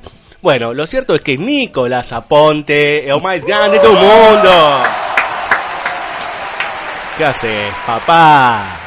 ¿Puedo hablar ahora entonces? Sí, podés hablar. Eh, que los cumpla feliz, que lo cumpla feliz, que los cumpla beso, que lo cumpla feliz. ¿Vos creías que íbamos a llegar al programa 200, Aponte? Nadie creía que iba a ser tan Ni ustedes se lo creían, boludo, escúchame. Aponte, ¿te encontraste los anteojos de Martel en Misiones? Sí, sí. Muy bien, muy, muy, muy buena observación. Eh, ¿Qué haces acá vos? No sé qué hago acá. Creo que es lo que vos dijiste. Había Morphy, entonces vine. había luz y entré. Sí, total. Si no había, no, venía igual, mm, no sé. Ah, mira, mira, y si te decíamos que había un poco de agua nomás y unos mendrugos de pan. No, Ah, viste. Bueno, el señor Aponte, ¿para qué va a estar Don Villalba si no es para hablar de una película que vamos a debatir de alguna manera? Eh, ¿Qué te tocó, Aponte? Me tocó una película que se llama Los puentes de del río Kwai. Los puentes de Madison del señor Clint Eastwood. ¿De qué año es? No me acuerdo. 1995. Que sí. ¿Qué pasó? El año del nuevo señor argentino. Escu- ¿Escuchaste, ¿Escuchás la cantidad de gente que hay abajo? Parece que tenemos la barra brava de huracán. Hay joda ahí. Hay joda. Que no se morfen el morfe, pues se pudre. Se pudre todo, ¿no? Sí. Bueno, Aponte, vos venís a hablar, justamente vos venís a hablar de Clint Eastwood. Yo venía a hablar de Clint Eastwood y venía a hablar, quiero decir, con Laura Marajowski y Mauro Marajowski no está. ¿Dónde No está, está. la Marajowski? No sabemos. Marajowski, ¿dónde estás? No sabemos, no responde nuestros mensajes. Para mí que o se fugó o no, no sé, no sabemos. No sabemos. Realmente eh, te dejaron Está- solo. está No me una- dejen solo, decía me, un... Me dejó solo Marajowski. Marajowski, te extraño, Marajowski. Yeah. Estoy solo, solo en casa. Lo dejamos hablar así. Cuidando a los niños. Lo dejamos hablar, lo dejamos hablar. Yo tenía una pregunta para Ponte. Si era la, si la habías visto en cine. a la No, película. ni en pedo. Usted tiene una relación muy particular con Clint Eastwood, Aponte. Sí, es raro. O sea, nunca me enganché con Clint Eastwood, especialmente como muchas personas. No, no puedo decir lo mismo, en verdad, de Los Imperdonables, que sí, la vi en cine y flashé. No sé qué flashé, flashé, porque había cowboys y había hombres haciendo masculinidades, ¿viste? Testosterona. Testosterona, y no sé, había algo ahí como muy copado. Y después no sé, no sé. Y en algún momento empezó a caer para el orto. Y ahora me cae, no sé. No sé, no sé qué bien que... Hay algo ahí... De... Pero no tuve la tradición también, viste, del western dominical o sa- satur- saturnino, ¿cómo es? Saturnino Cabrera un Saturnino jugador. Ca- de los sábados. De los sábados. O sea, no, no tuve esa, viste, esa educación westerniana que tuvieron muchos, por lo cual, viste, los sensibiliza. La tuve más de grande, por decirlo de algún Claro. modo. Claro. Pero esto no es un western, aponte.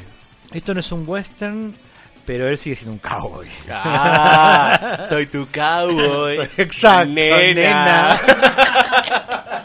nena. sí, exacto. Él es el cowboy nena.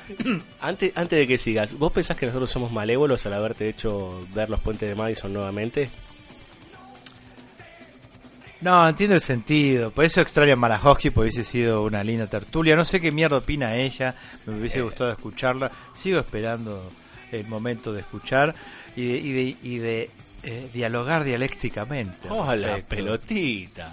Eh, pero, o sea, obviamente no, no, no desconfío de la malignidad propia de los BCOeros que son ustedes.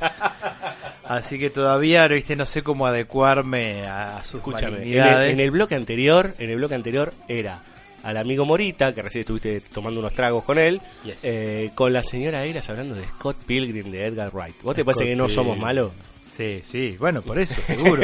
El tema es que yo no sé cómo posicionarme, como, como el, el- el bueno frente a los malos o el compinche malévolo Ah, de la maldad. la maldad absoluta, Sí. in darkness. Sí, bueno, sí. contanos un poco de, de acá del compañero Eastwood y los puentes de Madison. Bueno, por eso, porque, o sea, mm, estoy en una etapa benévola, ¿viste? tratando de sacarle algo en limpio a las películas, incluso a las, a las de los enemigos, digamos. Entonces digo que yo, de algún modo la peli está linda, qué sé yo, te emociona. Me acordé cuando la volví a ver, o sea, antes de verla tenía el recuerdo de la fam- famosa, supongo que sí, el plano detalle de la mano de ella en el picaporte, ¿no? Creo que eso pegó fuerte. Sí, toda la escena, toda la escena de la lluvia. La lluvia, y él ahí en la lluvia, parado ahí. Está re duro ahí, no sé por qué. Un- Viéndolo de vuelta digo, qué duro que está, está tan puesto ahí. Pero bueno, si va o no va, es como que todos nos quedamos con eso. Me imagino, me recuerdo cuando la vi, me emocioné porque aún creía, y bueno, aún creo, que yo no se puede romper con esas cosas, en el romanticismo y en el salto, el salto, bueno, en este caso el salto a la lluvia, en irse con el chico, el amor y toda esa boludez. Toda esa boludez. Así empezamos. Es una boludez, es una captura, ¿viste? Pero bueno, algo, si algo, a- algo hay que creer. Entonces, bueno, el tema es Ahí empezó, empezó el mal, empezó el mal. Ahí le salió. difícil. Pero lo interesante es que son dos adultos, digamos, ¿no? Sí. O sea, él es un señor con arrugas, con cana, con experiencia de vida, más allá de tratando un poco de sacar la figura de Clint Eastwood en el cine como actor, ta, ta, que ya en sí él cuando se pone a sí mismo como figura de sí mismo para hacer interpretar un rol, ya tiene una carga de movida, ¿no? Sí, claro. Sí, sí, sí. Y bueno, Meryl Streep en verdad también, entonces tenés dos y figuras, dos Star System, ¿no? Dos estrellas de cine sacando chispas que no hacen de jóvenes, sino que hacen de adultos. De hecho, la película arranca con los hijos de Meryl Streep leyendo las cartas y los personajes que vamos a ver en verdad ya murieron. Lo cual es como, uy, qué loco, estoy viendo dos fantasmas, por decirlo, dos muertos vivos. Ah, ya de eso ya te pone un poco nostálgico. Ay, todo este amor va a perecer, porque nada es para siempre. Pero el amor sí es para siempre porque pervive. No, ¿por qué, boludo? No, no, te seguí, seguí, porque ponés la voz esa, por eso. ¿Y ¿Qué hago entonces? No sé, dudo. Dudo, ¿qué hago? No sigo No, así. no, no, no, porque decías tipo, ay, el amorcito del cosito, y eso me hace, me hace reír, nada más. No, no bueno, es que, pero digo, la- es así. digo, si no, no lo. No podemos no tomarlo así. Está bien, está O sea, el tema es cómo encarnar. Yo quizá lo encarno irónico, ahora frente al micrófono, después no sé, En la intimidad uno encarga lo, encara lo mismo y si el otro, la otra lo encarna así, dice, ay mi amorcito, sí, cuchicuchite. Y cuando hacen eso en público, el público, el público digo, no, qué yo, reunión social y hay dos boludos. El pudoroso dirá, chicos, chicas, dejen de, de andar meloseando, viste, tirándose azúcar adelante de... Pondremos que hay una suerte de amor en, términos muchos. Por ejemplo, el amor fraternal, el amor filial, el amor tatá y el amor romántico también. Después está esto que le decimos. El amor tatá es de Víctor Hugo Morales. Bueno, sí, Amor sí. uruguayo. El amor la uruguaya. Ta, ta, ta, ta, ta, barrilete cósmico. Me Amor Maradona. Me pareció muy conmovedor eh, 2000 este mundial cuando lo agarran, no sé dónde entrevistan a Guillermo Coppola que se reencontró con el Diego.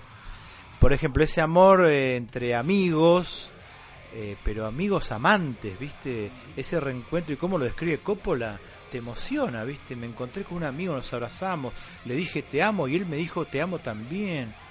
¿Viste? ¡Wow! Fue un fuertísimo para mí, pareció re loco.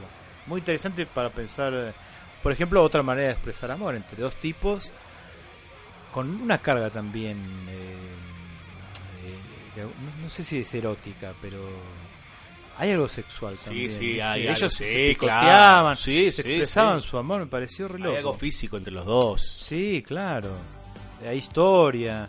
Y bueno, como volviendo a los puentes Madison, no sé.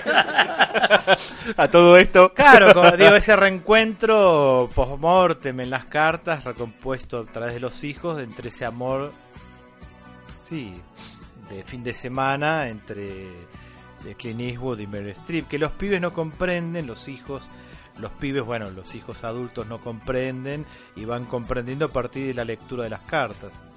Lo cual como recurso está bueno, está piola, porque hay como una dentro de ese melo azucarado del amor hay una distancia que está muerto y estamos leyendo las cartas a partir de dos personas que compusieron una familia derecha y compuesta, llamémoslo, que es una de las críticas, si querés, explícitas que, la, que Clint Eastwood hace al, a la concepción canónica de la familia El matrimonio y demás. y el matrimonio cerrado y Sí. que también lo ponen, la- no me acuerdo si, la- si se llama Julie o algo así, la, una de las mujeres que el pueblo la condena a, lo- a la, a la- como un ostracismo por haber engañado a su marido. La ponen como una puta. Claro, y que ella, Meryl Streep, que se guardó su secreto, se hizo amiga de ella. Entonces, como Clint, que es un... Por eso digo, porque es un liberal también. No por decir que es un facho. Facho es ya es un poco general, demasiado general. Es que un liberal, entonces él encarna al liberal que viene, que va a hacer lo que quiere. Y acá, bueno, con la mina, que es lo que ella en un momento le debate, eh, pero vos te vas, viste, vos te vas, yo te amo. Y él llorando, grande clean, viste, como dice, pone, eh, eh, los hombres también lloramos. Y bueno, ¿qué? Oh, bienvenido a la, a The Real World, viste, o sea, ¿qué, ¿cuál es el valor de poner esto? Tipo, igual es el, él va a ser el duro siempre, digo, que se muestre llorando. Igual a la mía le deja el culo lleno de preguntas. Por no decir algo más. Bueno, Sí. Aponte. Pero me la dejé picando a mí mismo.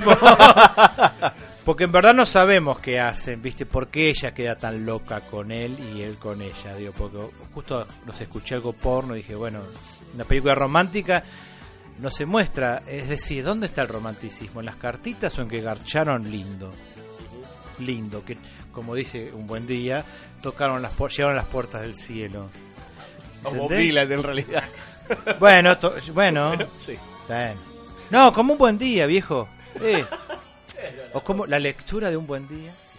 Eh, pero Bueno, pues es decir, eh, reviéndola, la escena donde consuman su romance, sonó el timbre, aponte. sonó el timbre. Sí. Recreo. Recreo.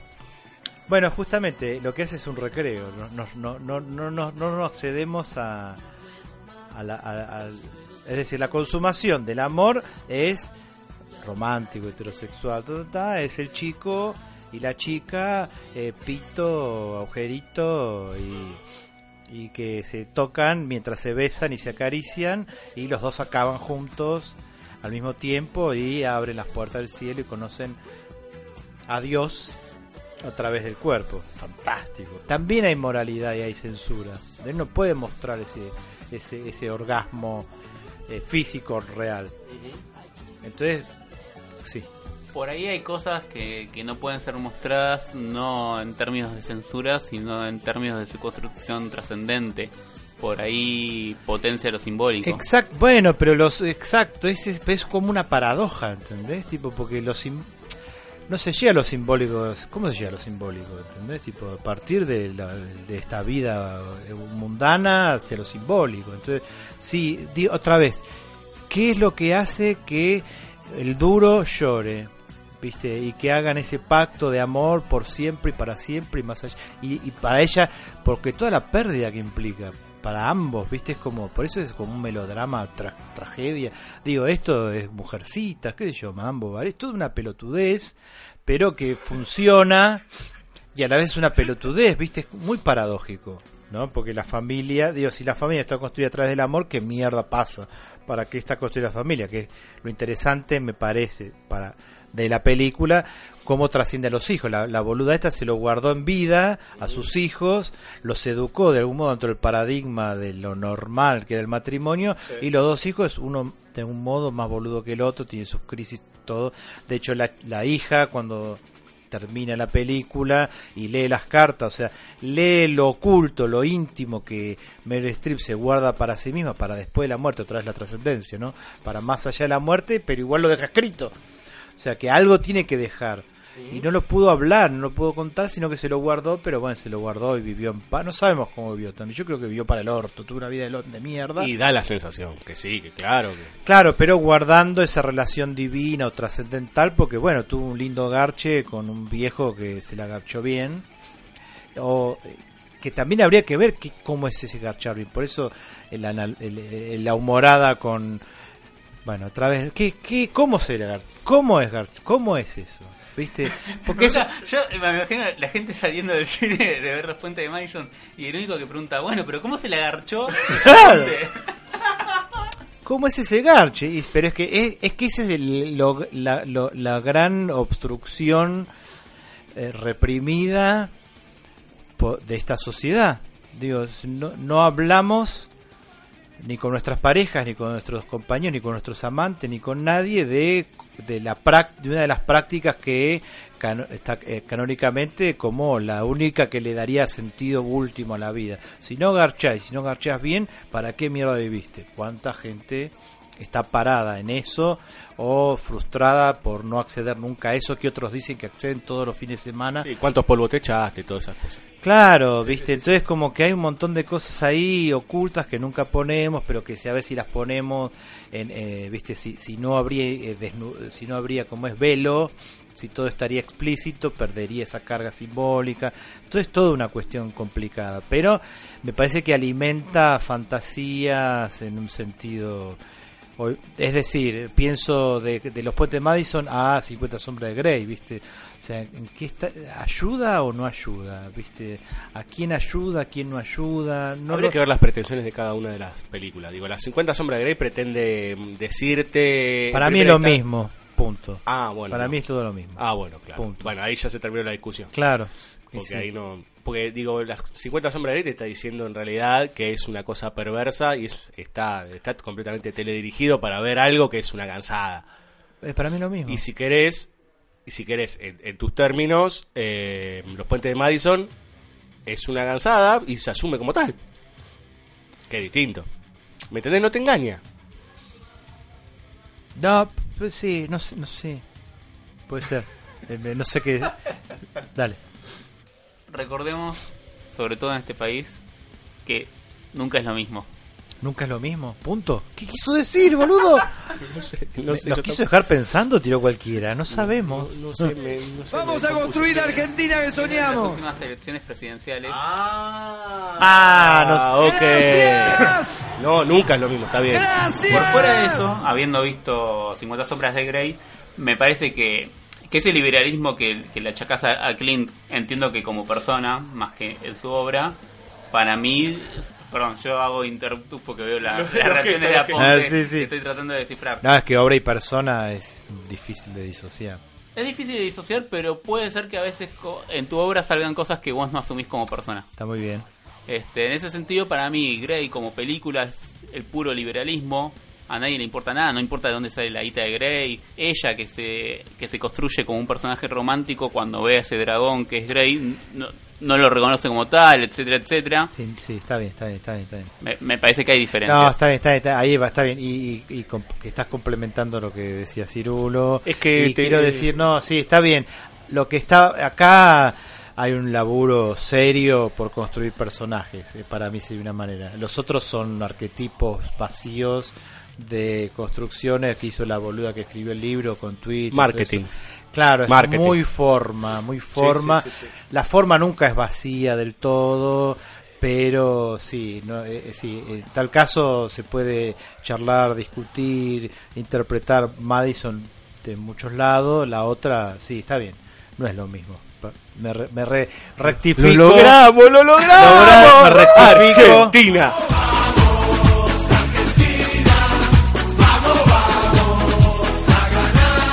Argentina. En que es lo mismo para mí en que beben de la misma fuente que es la del amor eh, romántico Eso es como otra una cosa. fuente de vitalidad y de sentido de vida eso y también en tal caso bueno, yo hago anotaciones a partir de la primera vez que vine y me escuché y dije qué pelotudeces para tratar de rectificar y no hacer tantas pelotudeces no lo he logrado pero me sirve para no olvidar algunas pelotudeces y decirlas y me parecía interesante por ejemplo ¿Cómo se quiere este tipo? Sí. de la construcción de este cowboy eh, que lo mete como un fotógrafo que recorre el mundo y que de algún modo el encantamiento ese, ese que el encantamiento es de ella ella en algún momento flashea algo con él quizás porque él conoció su el pueblo natal de ella entonces eso fue el enganche. Entonces ella a partir de ahí empezó a proyectar ah este tipo sabe dónde vivo de dónde vine así que sabe me conoce de mi infancia conoce mi raíz conoce mi verdad me conoce me encanta así que sí soy todo oídos ¿viste? entonces ella le sigue bueno yo te acompaño bueno querés venir a cenar él se prende porque él viste va por la vida como un viajante y eh, anoté dos diálogos que me parecía cuando ella él le cuenta la anécdota con el gorila, viste que, que estuvo en África. Macri. Ah. Gracias. bueno, que conoció un gorila. Tengo un amigo gorila. Pero que es, perdón, en verdad habría que pensar es una, una gorila. Ah, bueno. Patricia Bullrich. Sí, la pato y, y que la pato se enamora de él.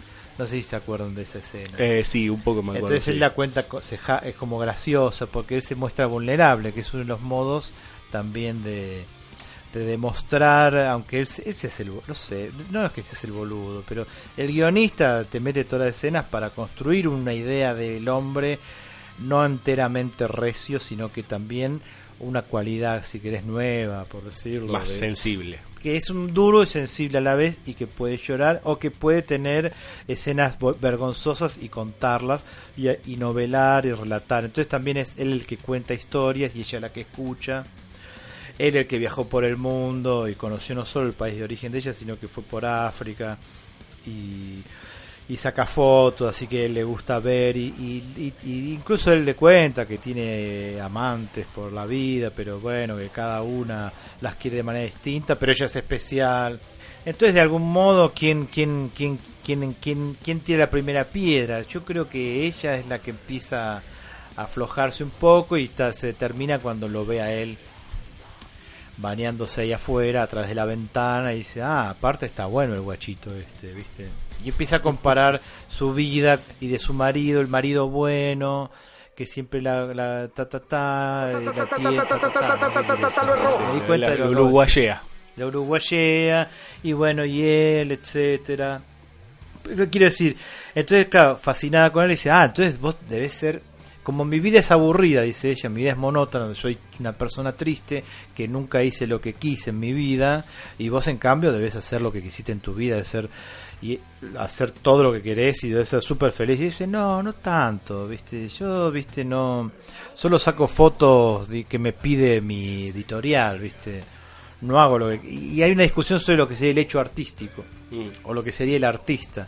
Que el artista, de algún modo, según lo que él dice, es como el que sigue una obsesión eh, y se iría de algún modo de una norma para expresar lo propio, lo subjetivo y personal. Otra vez tipo lo liberal, el individuo que se expresa libremente su subjetividad.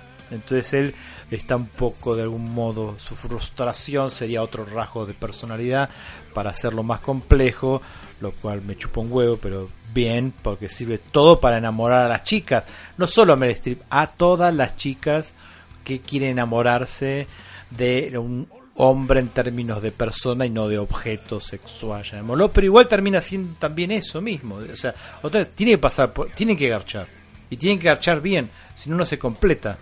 Aponte, te voy a cortar porque te estás extendiendo demasiado, Aponte. Ahora que se pone picante la cosa, me querés sacar, Bueno, te- mira cómo, mira cómo te voy a, te voy a sacar de, de esto. Escucha. Hace casi nueve meses que estoy viviendo en Los Ángeles, en Hollywood precisamente, y les digo que hay algo que tiene alterado a toda la industria del cine.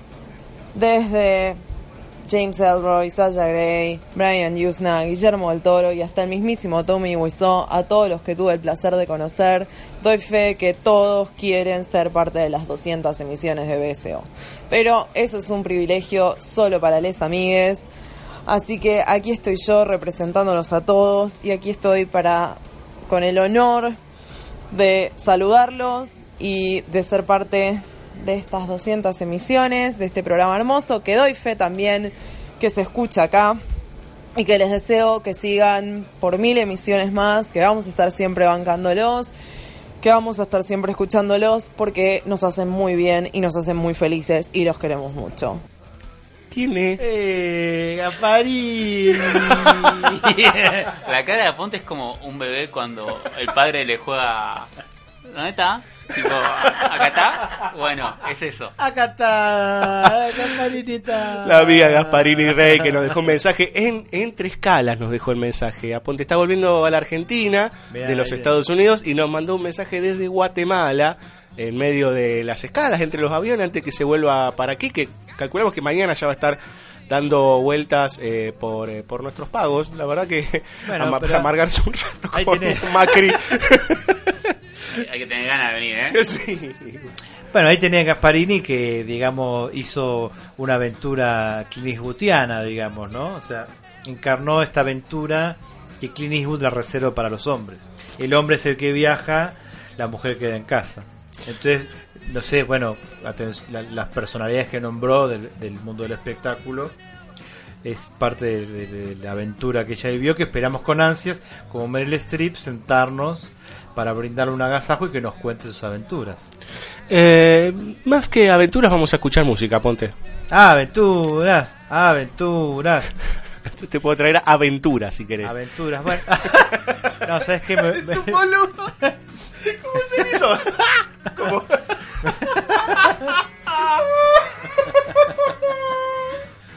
bueno, Salió como la- la- eh, no obstante, otra vez digo. No obstante caso- lo cual me sigue gustando el cabaret, decía. No, pero podríamos hacer un combo, hacer un mix y no, o sea, en vez de batallar entre la batalla de sexos del hombre y la mujer, esto y aquello, todes, para recuperar un poco este te- término que introdujo Gasparini, tenemos algo de Mary Streep y algo de Clint Eastwood. Cerró el amigo eh, Aponte. Yo tengo una foto de Meryl. Ah, bueno, ¿y qué, qué hacemos con la foto? No, ¿Le vas a dedicar algo a la foto? Te embolas, te embolas. Uh, está re buena la Mary. Don Aponte, gracias por participar de los 200. Quiero mi ración de alimento. Abajo te está esperando. Adiós. Abajo. Vamos a escuchar, mira, esto le debe encantar a Ponte, esta, esta música. Vamos a escuchar Ennio Morricone por dos, Don Villalba.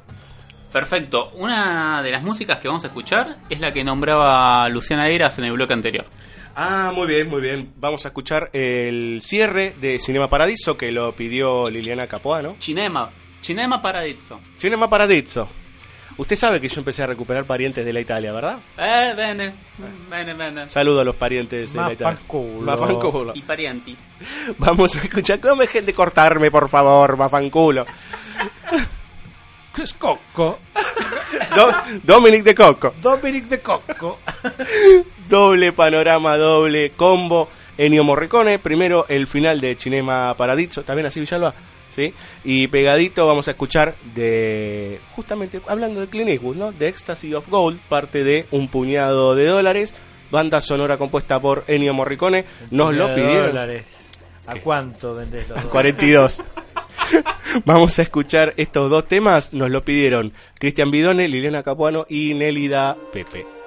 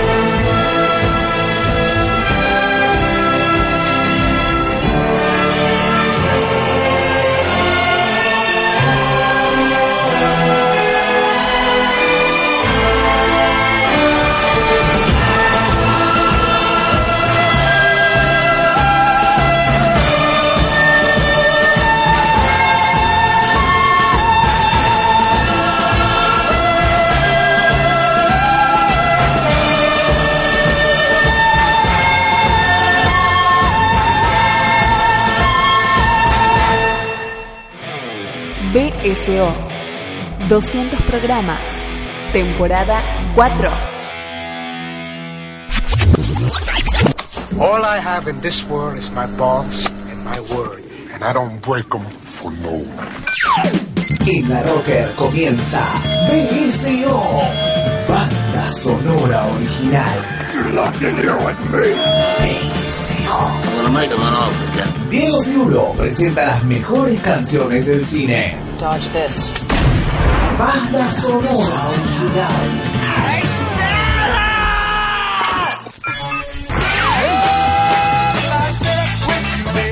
El rock en el cine, el cine en el rock. Good afternoon, good evening, and good night. Aquí comienza BSO, banda sonora original. Good luck,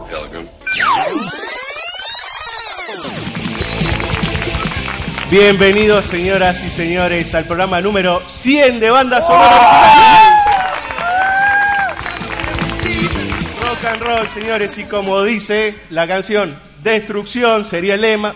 Claro, puede ser construcción también. Señores, estamos muy felices. Bueno, ya los que nos siguen sabrán quiénes somos. Diego Cirulo en la conducción, el señor Fabio Villalba y la señorita Laura Marajowski me están acompañando. ¿Cómo les va, gente? ¿Qué tal? Muy buenas noches a todos. Fabio. Buenas noches. Ay. En verdad no es Marajowski, es según el, la, Sí. intro, la intro es Marajowski. Sí, Marajowski. Marajowski. No podemos dejar afuera, nunca, nunca podemos dejar afuera a Juan Sixto. Un ¿Eh? aplauso para Juan Muy Sixto. bien. Muy bien, Juan. Muy bien, Juan. Pero la verdad, eh, más allá del chascarrillo, es que Juan Sixto es el que nos da la oportunidad. Juan Hola, Sixto es el que. Juan Sixto es el que hace la rocker, el que sostiene la rocker y el que sostiene banda sonora original. Yo no lo voté. Claro. BSO, banda sonora original. 200 programas. ¡Ay, qué calor! ¡Ay, qué calor! Estoy loquita y es por amor. ¡Ay, qué calor! Está loquita y es por amor. La vida es impredecible y te sorprende de dos por tres. A veces no pasa nada y a veces pasa todo a la vez. Seguimos con el capítulo número 200 de BCO. Ahí escuchaban un audio conmemorativo sobre la cuarta temporada. Y ahora estamos con dos maestros, dos personas muy queridas que siempre vienen en algún especial. Sobre todo a hablar de autores clásicos. Así que hoy les dimos una tarea muy acorde con lo que siempre nos traen y con lo que siempre nos enseñan. Estamos con Adrián Smugler, Buenas tardes, o buenas noches, o lo que sea. o, o- o como funcione. y Salvador Zavarese. Más cerca, Salvador, más cerca. ¿Cómo va? Que se escucha todo el griterío de estos monos que están abajo. Ahí me parece que estamos, ¿no? Bien, ¿qué, qué tarea tienen para nosotros? ¿Qué hicieron? Nos dieron, evidentemente, hicieron el, el- el- el viejo apotegma de Cayer du Cinema al revés, que era darles a, a los críticos las películas, solamente las películas que les gustan. A veces no lo cumplían, pero nos dieron a elegir entre tres películas que no queríamos. Y le concedí a Salvador el, Sí, la, sí, la sí. dura tarea de elegir una. Ah, es, como decía también este lo citamos también a Borges que decía there is a certain degree of degradation que decía en uno de sus cuentos. Porque realmente eran este fue fue todo un fue todo un desafío. Fue todo un desafío cuál era la que nos este la que podíamos ver y tomar menos buscapina después de patalgina o esas cuestiones. Pero nos dimos cuenta de que eh, la película que planteaba mejor desafío para ver nuestras competencias, este, ver qué podíamos armar sobre la película, era Armageddon, de Michael, de Michael Orson eh, Bay. Una gran película, un clásico. Realmente, sí, sí, sí, un este un eh, clásico que intenta a su manera eh, rememorar los viejos las viejas grandes películas las viejas grandes películas del Hollywood clásico, fallando absolutamente en todas cada una de sus pretensiones, podríamos decir. Uno está habituado a analizar, estudiar las películas de las que disfruta. En este caso, este, fue una tarea más ardua. Y mm, yo no sé si fracasa en todas las, eh, las intenciones. Yo creo que, que- hay algo que, que- que está bien, que más allá de que está muy, muy trabajado como cliché y demás, la estructura eh, la estructura del conflicto, la construcción de las líneas eh, del esqueleto de- de- del universo que, que trata de armar, eh, no es tan mal. El problema es todo lo que hace con eso, digamos, ¿no? Este, pero digamos, la idea de que el mundo es salvado por una banda de en- muy entrecomillado marginales, porque cuando los trabaja un poco no, no lo son no, digamos, son marginales de cartón, con lo cual se les cae la, eh, la, potencia que eventualmente podrían tener, pero con una banda de, de, marginales que tampoco entran en el conflicto que por ahí deberían con las estructuras, eh, al contrario, diría. Exactamente, tampoco que es que la- las todos los conflictos laterales que puedan que surgen con estos marginales ayudan a potenciar el conflicto principal.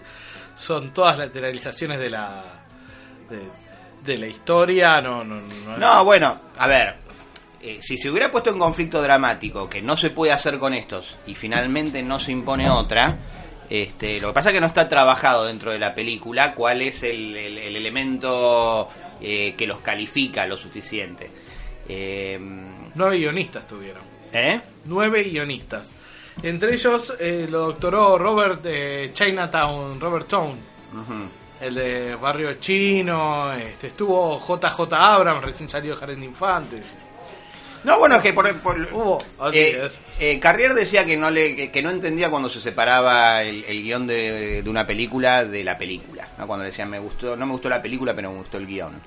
Yo creo que en términos de guion, lo que uno puede decir del- de, la función del guion de una película, aquel, aquel elemento que estructura, que construye el vínculo entre los personajes y demás, yo no creo, yo di- diría, dirigida por un director eh, decente, digo, no digamos Cameron, pero digamos McTiernan, digamos, inclusive Walter Hill y demás, podría haber sido una gran película, digamos. eh, el problema, digo, todos los, el- todos los momentos donde la acción se supone que tiene carnadura en relación al conflicto de los personajes están bardeados en la película. Y ahí es donde la película se cae, digamos, ¿no?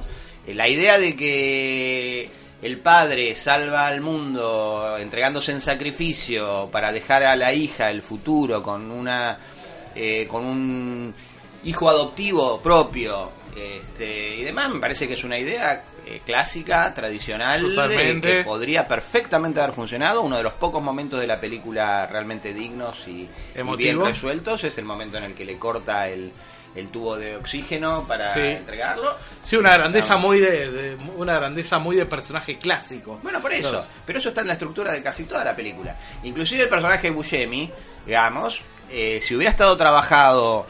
el- el uno de los problemas, que de los muchos problemas que tiene la película, es que todos los conflictos están dichos. ¿No? Entonces cae en el sentimentalismo más eh, estúpido y en la ironía eh, más cínica. Entonces es un contraste que no que, no hay manera de que funcione. eh, eh, pero por, por- una limitación evi- evidentemente de- de- de- del director, de la mirada. No hay una mirada ahí donde extienda las posibilidades dramáticas eh, de la idea, pongámosle, este, y que eso logre tomar cuerpo. Porque si la locura de Buscemi, que pone en riesgo el elemento, tuviera una justificación, porque él dice, soy geólogo, tuve el coso en, eh, di clases en Harvard, lo dice. En cambio no se ve eh, la necesidad de resolver un problema por el cual él estuviera ahí.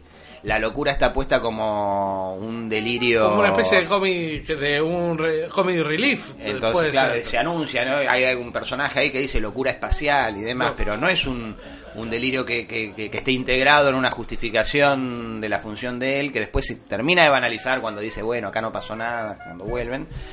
Porque sería un personaje realmente interesante. Es una es una especie de inversión del abismo de Cameron, digamos, la película, ¿no? Eh, todos estos elementos están en el abismo bien y acá están ironizados mal, ¿no? Este, pero no de, pero, pero parece que está bueno distinguir eso porque en realidad es un problema porque por ahí mm, construcciones que, que, todavía mantienen cierta génesis épica este genuina en, en- en- en la idea eh, terminan siendo ensuciadas por la puesta en escena y, y metidas en el mismo paquete de películas que vale la pena ver, digo, ¿no? Entonces terminan como, como empastando ideas que, que están bien.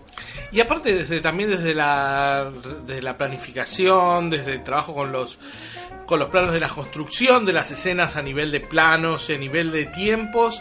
Eh, eh, noto que la película eh, pervierte cierta la idea dan de- de- del, del cine clásico de en todo momento saber en qué lugar y en qué lugar en qué momento están los están los actores están los personajes. Y en esta película se trabaja con planos de muy poca de muy poca duración que te, te pueden hacer acordar eh, por un eh, yéndonos a los extremos una especie de impresionismo de impresionismo cinematográfico de muy pequeños pedacitos de plan, ni siquiera planos, pedazos de planos eh, que van conformando un continuo de una escena, pero que en realidad por la manera en que está la manera en que está trabajada, lo único que mueve es esa confusión. En ningún momento, en ningún momento sabes en qué lugar están en una nave en las naves espaciales, en los ambientes que aparte es todo todo peca de un gigantismo, de un gigantismo que está muy poco también explorado, porque no sabes en qué lado de esos ambientes gigantes estás. Sí, estoy de acuerdo. Este, de todas formas, también diría que la, la- la narración, eh, no la escenificación, no la puesta en escena de esa narración, digamos, ¿no? Pero eh, los hilos narrativos, la construcción narrativa es sólida. Digo, eh, uno eh, puede ir siguiendo este, sin dificultad la lógica de la caída del meteorito, las condiciones están eh, bien explicadas, están eh, visualmente como idea, como construcción eh, construidas, con lo cual si bien coincido que, que la puesta de cámaras y el montaje este, no, no, no tiene pausa, no tiene criterio, no tiene, está, es totalmente desordenado, no está desordenado el hilo narrativo. Digamos, entendés el conflicto entre el grupo de personajes, entendés el conflicto con la NASA, con el gobierno, con el general, con el eh, ruso que está en la plataforma, lo que tienen que hacer con el con los límites que tienen, y eso hace que la película se pueda sostener. Yo no sé, supongo que no sé cómo funcionó comercialmente la película. la No, verdad. fue la película fue un exitazo. Bueno, este, Fue un exitazo, fue una película extremadamente cara, según dicen las, las crónicas, 150 millones de dólares. Eh, este, cuando a, una- a un año después de Titanic, que había metido no sé cuántos, sí, más o menos 200 millones o algo así de dólares, y la película hizo 500 millones de dólares. Este, Bien, me preguntaba con esto que decían sobre los personajes como marginales, que no terminan de ser marginales, pero para pensarlo en contraposición por ahí a otra película, o el abismo mismo, ya que lo nombraste, ¿qué diferencias implica en términos de, visión de mundo de la película que sean o no marginales? Eh, a ver, el, el héroe de la película es un petrolero que se mueve, digamos, por fuera de las compañías, que tiene su propia compañía independiente. Es la idea del capitalista emprendedor, ¿no? Este, que arriesga su propio capital y demás, ¿no? Bardeando a Greenpeace, bar- bardeando a distintos... Pero bardeándolos de una manera vulgar. Vulgar, digamos. No, no, no yendo al, al núcleo, digo, de, de, de, de bardeos justificables, digamos. De, este, con lo cual termina siendo patotera, eh, eh, patriotera y patotera, digo, ¿no? Es, es como... eh, hoy pensaba, bueno, como, si, como la relación con el cine digamos, con estos personajes bien construidos como si fuera Kilgore en relación a Kurtz en Apocalipsis Now, ¿no? Esto sería como la película de Kilgore, ¿no? Este, que copia solamente el gesto, que se queda en el gesto, que no ve otra cosa que el gesto, este, y, se pierde la función heroica genuina que hay hacia la que el gesto podría eventualmente llevarte. Entonces copia sin entender lo que está copiando. Eh, Yo, yo compararía esta película, no, no, eh, quizás una película con la que podríamos así hacer un punto de comparación en la cuestión del armado del, del grupo, por ejemplo, es con Hatari. bueno, con todo Hawks en general. Con, digo, con ¿no? todo Sí. Hawks, eh, viste, Hatari en particular, que tenés un grupo de cinco o seis personas totalmente, con los personajes, eh, cada uno totalmente, totalmente definidos, aún en su característica de personaje secundario, este personaje secundario y cada uno con una especie de, no sé si conflicto, porque es todo tan leve en, en Hatari, que, pero sí una serie de desarrollos que, se, que van, que van, este, que se van eh, armando, armando y desarmando durante la, durante la película. Es decir, en Hatari uno se acuerda tanto de John Wayne como de Pockets, de, de- de- del, inventor y de, de- de- del personaje Red Buttons. Y acá este, son tan intrascendentes esos... Lo que pasa es que lo intrascendente está en, el cómo están manejados, porque, digamos, mencionábamos la locura de Buscemi.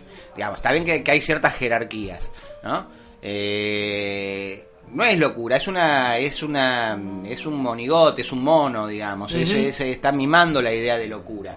Mismo el, el- el vínculo que tiene con la prostituta, con un mínimo, con la, con la misma duración y al mismo tiempo se podría haber generado algo digamos, levemente genuino. Si uno piensa, qué sé yo, en Walter Hill y las prostitutas en, Wa- en Walter Hill, en, en- ¿Cómo se llama? Pan- eh, Pandilla Salvaje, iba a decir, ¿no? La de, The Warriors. eh, no.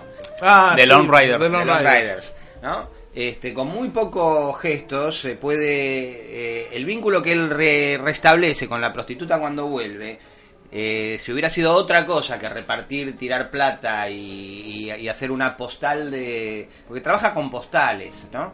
Eh, lo mismo la relación entre Liv Tyler y Ben Affleck. Con este, el arbolito todo iluminado.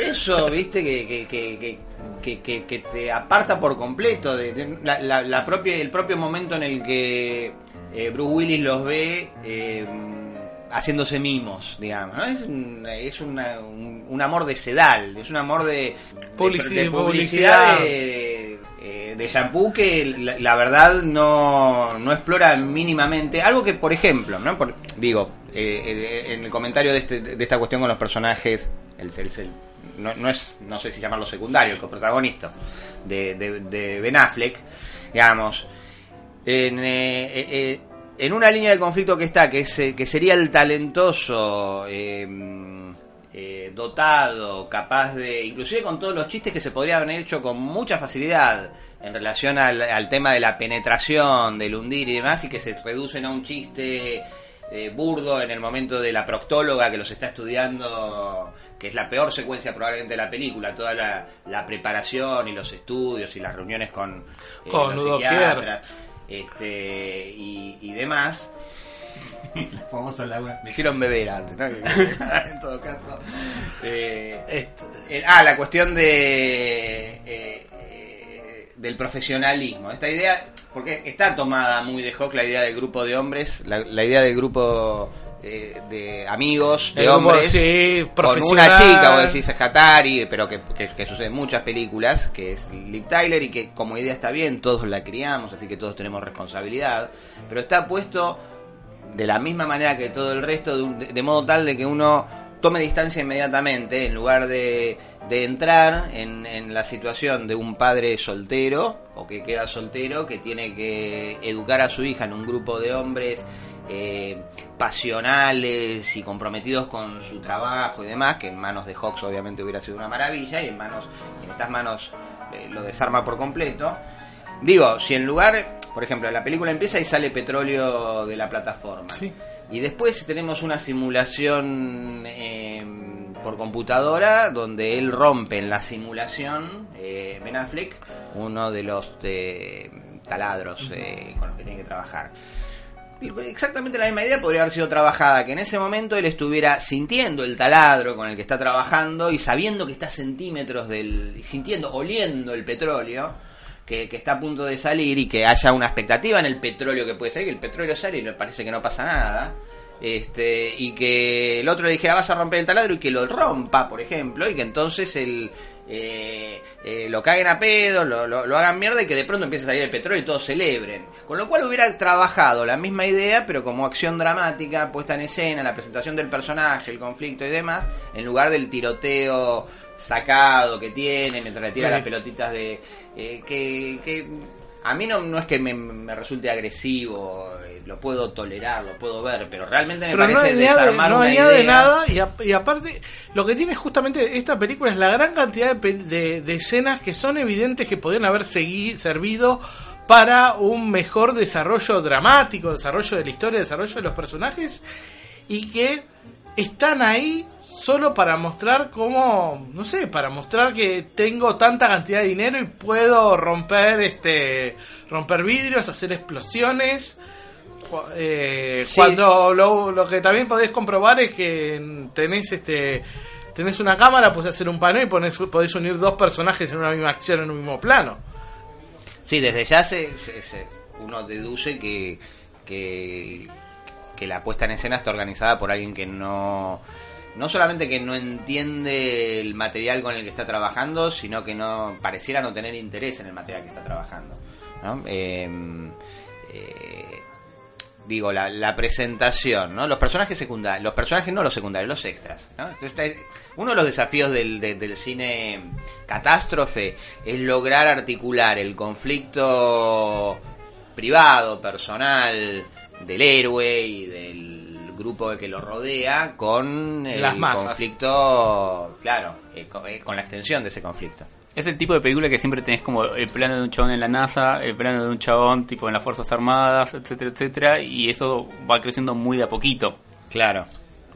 Este, ahora, en una buena película, una buena película, una película por lo menos que me guste a mí, este, hay maneras de trabajar con pequeños trazos, eh, un, eh, un, un cualquiera que está ahí. No, no hablemos de, de, de Titanic, digamos, ¿no? Donde cada, digamos, con dos pinceladas en 20 segundos Cameron te arma un universo de personaje, ¿no? Pero- porque de ese tipo de elementos, si estuvieran bien construidos, no podría decir depende la sobre la supervivencia de la humanidad. Esto está puesto en una línea de diálogo cuando Ben Affleck habla con Liv Tyler, le dice, ay, vos creés que hay otros que están como nosotros y qué sé yo, y si no, ¿para qué vamos a salvar el mundo? Que como idea está bien, pero esa idea se podría haber puesto como puesta en escena, en lugar de una escena shampoo, digamos, en la que en la que es in- imposible proyectarse con buenas ideas, porque ahí están jugando con los muñequitos y haciendo una cosa como en la National Geographic. Eso explotado por un director con, con ideas, digamos, este, podría haber sido una escena maravillosa. Y es una escena eh, totalmente cliché, que no despega ni un poquito del cliché porque no hay una idea detrás. Ni siquiera diría que tiene que ver exclusivamente con la luz. Incluso si uno puede hacer un, eh, un ejercicio, puede sacar al, al personaje, al, astrónomo aficionado, y no habría ningún problema. La película seguiría completamente más, sería más corta. Sí, Porque hay- no aparece nunca más. De ese tipo de cosas hay 200 millones de No cosas para sacar. no. Hay información que termina siendo redundante porque pero termina siendo redundante primero porque no uno cuando está viendo una vez que sabe va a caer un meteorito no necesitas muchos más datos. Va a caer un meteorito, no va a ser mierda, punto. Entonces hay toda una cantidad de información que podría haberse explotado dramáticamente este y que sí, eh, que queda como desintegrada en la, en, en la maraña que tiene que ver con la apuesta y tiene que ver con, con la forma de ver lo que está contando. Sí. Bien, perfecto. Tratemos nosotros de no ser tan largos como Armageddon. Le damos un cierre. Muchísimas gracias. al pedo, va. No, por favor. Seguir hablando al pedo. Eh, ¿Cómo la están pasando? bien. Ah, bárbaro. ¿Bien? ¿Comieron bien? Comimos bien, bebimos bien. Sí, vamos a seguir comiendo y bebiendo. Perfecto. Sí. Ya, ya los libero. Tengo que anunciar solamente la música que va a sonar ahora. Que le tenemos que mandar un mensaje o un saludo, mejor dicho, a Gilda Zuckerfeld y a Mariana Cirulo que participaron en esta pregunta sobre qué banda sonora querían escuchar, etcétera, etcétera. Y ya que nombraron a Hawks, no vamos a escuchar nada de Hawks. Vamos a escuchar el tema principal de Asalto al Precinto 13. Ah, muy bien. Muchas gracias. Gracias a las No, chicas. gracias. Saludos.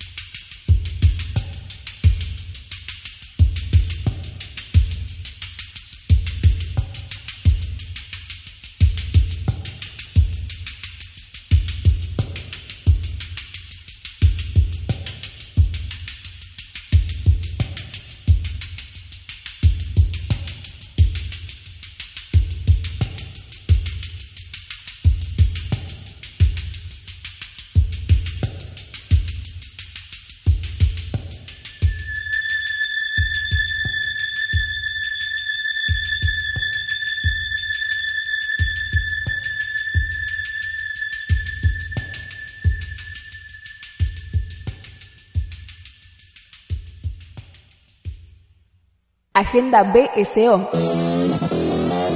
Las fechas del cine. www.bsoradio.com.ar Agenda BSO. Las fechas del cine. Estrenos.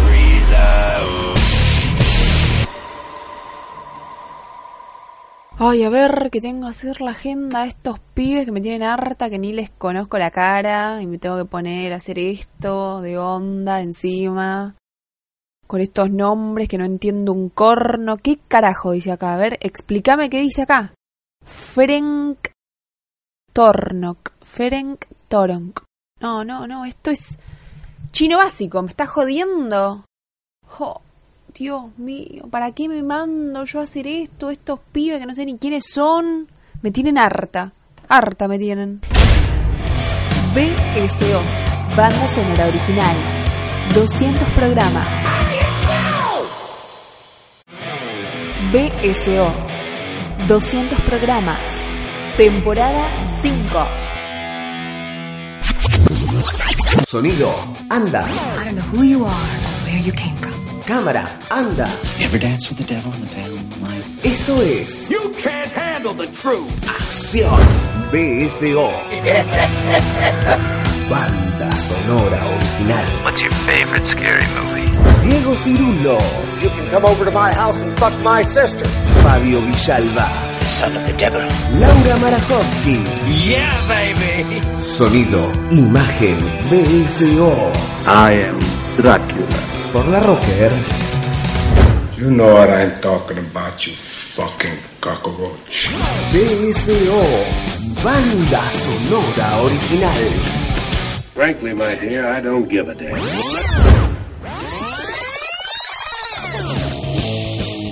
Muy buenas noches, bienvenidos a BSO, banda sonora original. Un nuevo, jue- un nuevo jueves acá por la Rocker. Este, esta voz sedosa y sensual que están escuchando no es la voz de Diego Cirulo, gracias Juan, tal como están acostumbrados, sino que Dieguito está enfermucho, esta vez no lo tenemos con nosotros. Ese oh que acabamos de escuchar es de Laura Marajowski, por favor, preséntese. ¿Qué tal? Buenas noches a todos. Gozando de plena salud, por suerte. Pero qué comentario tan malicioso con para con nuestro compañero ausente. Y, como siempre, en estos soniditos tan simpáticos, el amigo Juan Sisto, el Master of Puppets, según Diego Seguro, de acá de la Rocker. Pero me informan que tenemos un llamado telefónico, ¿puede ser? ¿Me pueden comunicar? Hola Diego, ¿estás ahí? Hola. ¡Diego! Hola, ¿cómo les va? Muy bien, ¿y a vos, Diego? ¿Cómo estás? Veo que están muy jocosos, así que este, parece que mi, mi ausencia les ha venido bastante bien. No, por favor, Es pe- como, es como el papá que se, que se ausenta y los deja a los niños Claro. solos en la casa, ¿no? Por favor, recuperate pronto, así volvemos el jueves que viene. ¿Algo más que decir, señorita Laura Marajowski? No, les deseo vida eterna a todos, no. Una, una plena vida a todos. Vida eterna para todos y todas. Hasta el jueves que viene. Chao. BSO. Banda sonora original. 200 programas.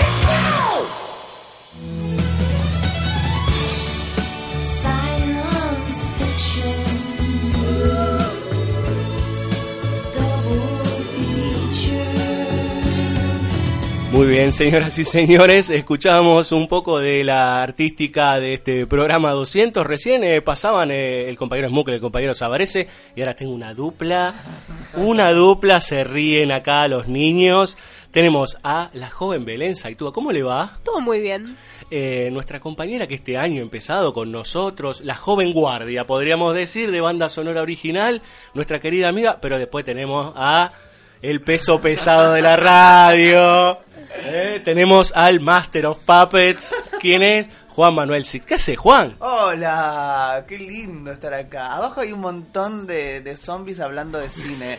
Yo no soy el único que no sabe de cine, están todos hablando y yo digo, ah, te- no, viste, yo te vi tango feroz, te vi esa maldita costilla y no sé, alguna más.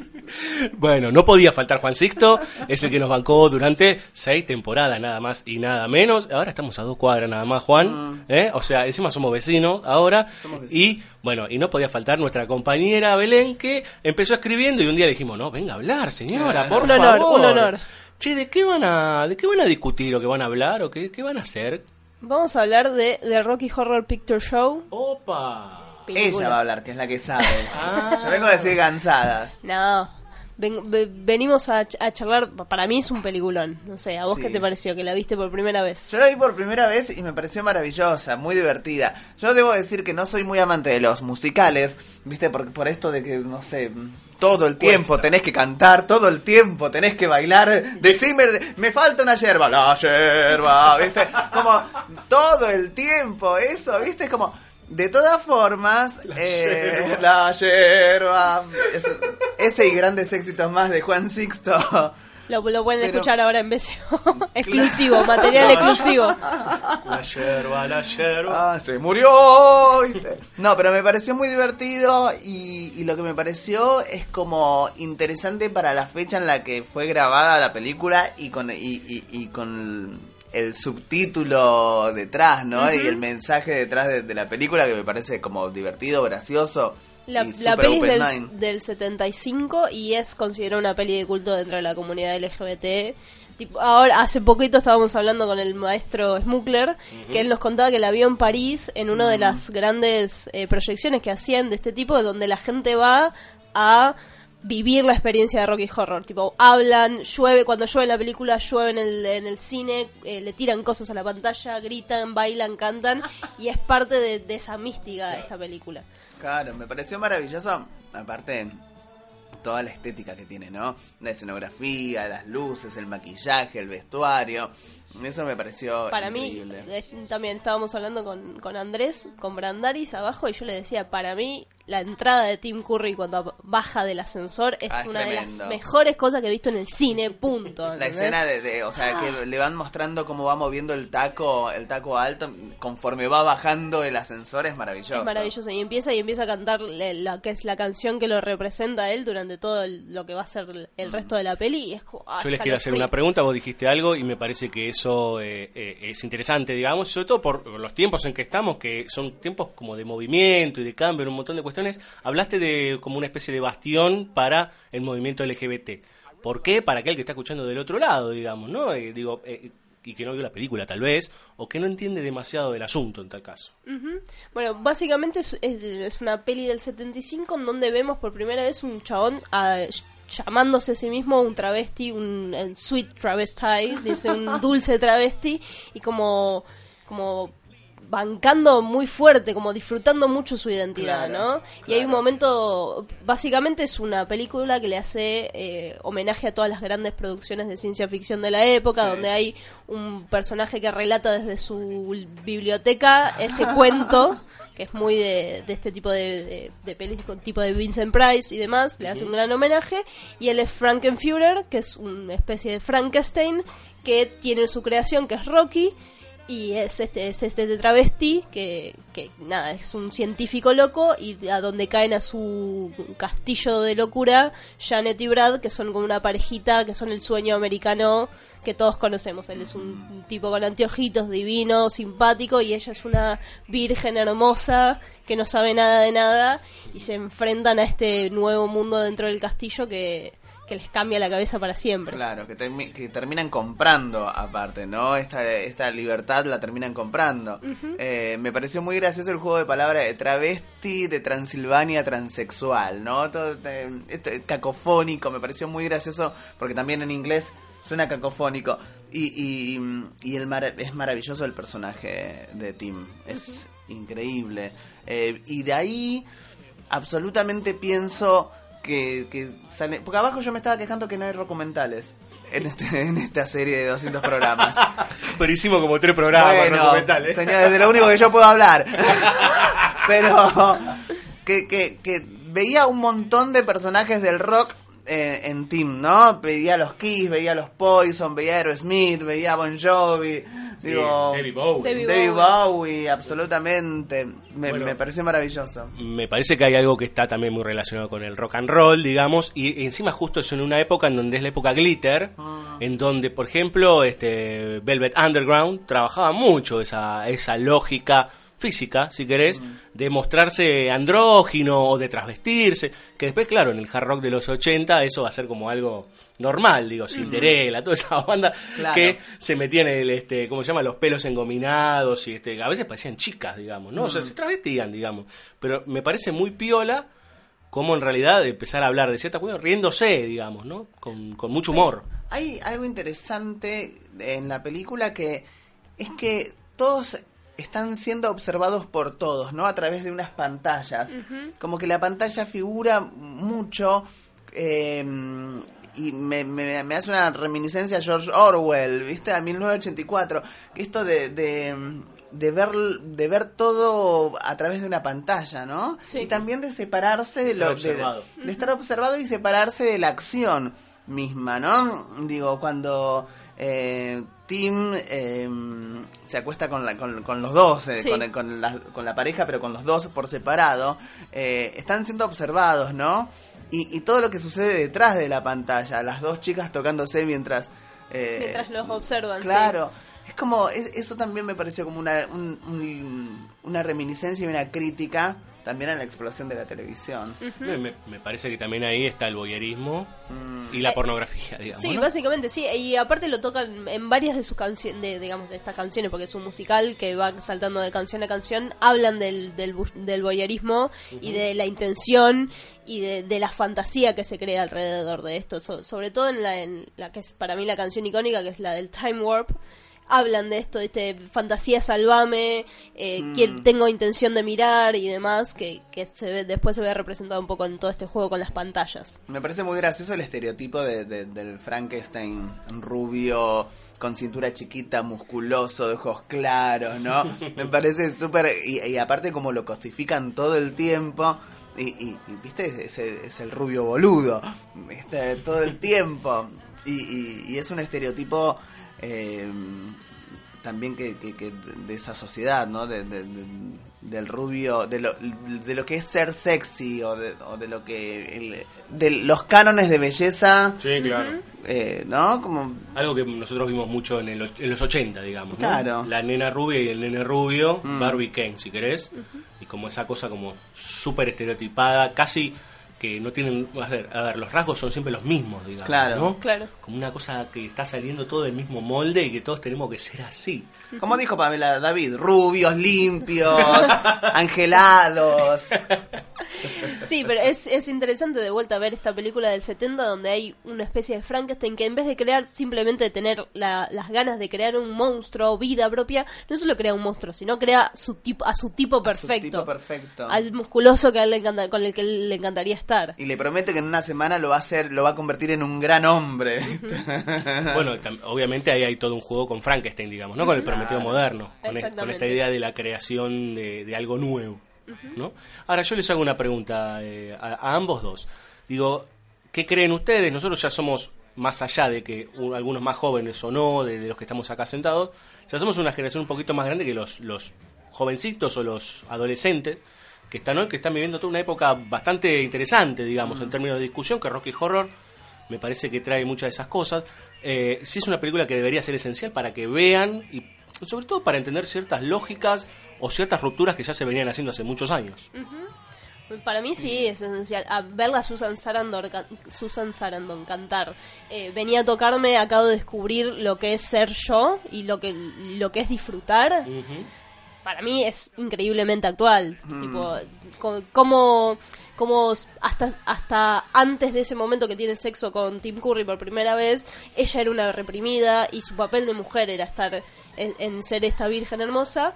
Y eh, de repente ahora se encuentra mujer también a través del deseo. Y, y está bien, y ella se siente bien. Y no es algo que, que a veces pasa, no sé, en las pelis más slasher, viste, que matan a todas las que tienen sexo salvo la Virgen Divina. Ella no, ella se encuentra y no es castigada por su placer. Bueno, Blowout de, de Palma empieza con toda una secuencia de cómo en una película de terror que están en realidad están grabando eh, cómo van matando a las rubias en tetas que van apareciendo, digamos, ¿no? Es como eh, tiene que suceder que la, la rubia en pelotas que está cogiendo eh, Tiene que morir. Tiene Y- que morir. Y en cambio ella se encuentra en ese placer divino y no se muere y no es castigada, al contrario, se transforma. Se encuentra a sí misma. Y, y digo, sigue siendo escandalosa la película ante los sectores más eh, duros y derechistas de, de Sí, este sí. país, ¿no? Digo, vos se los pones hoy, no sé, cuan- 40 años después y, sigue siendo escandalosa para ellos. ¿Y por qué, Juano? Y porque siguen en contra de la liberación de la mujer, siguen en contra de, de los homosexuales, siguen en contra de, de- del arte libre. Eh, me parece que también hay un montón de cosas que no cambiaron. Hay, hay, hay algo con, con respecto al, al género que no, no se puede cruzar la barrera, No. es una cosa increíble, digamos. Es tremendo. ¿no? Porque parece una película que en realidad viene a pegarle una patada a la mala palabra, por decir que es, bueno, no, no hablemos de esto, no hablemos de las cosas Mm. tabú, digamos. ¿no? No, sí, al- al con- y aparte es muy cara dura con, con todo, cómo está todo mostrado, cómo todo el Mm. artificio está puesto en tu cara para que veas y para que lo para que lo sientas en vivo, es muy cara dura la película, la verdad Sí, que sí. La producción musical es maravillosa. Bueno, eh, originalmente era una obra de Broadway.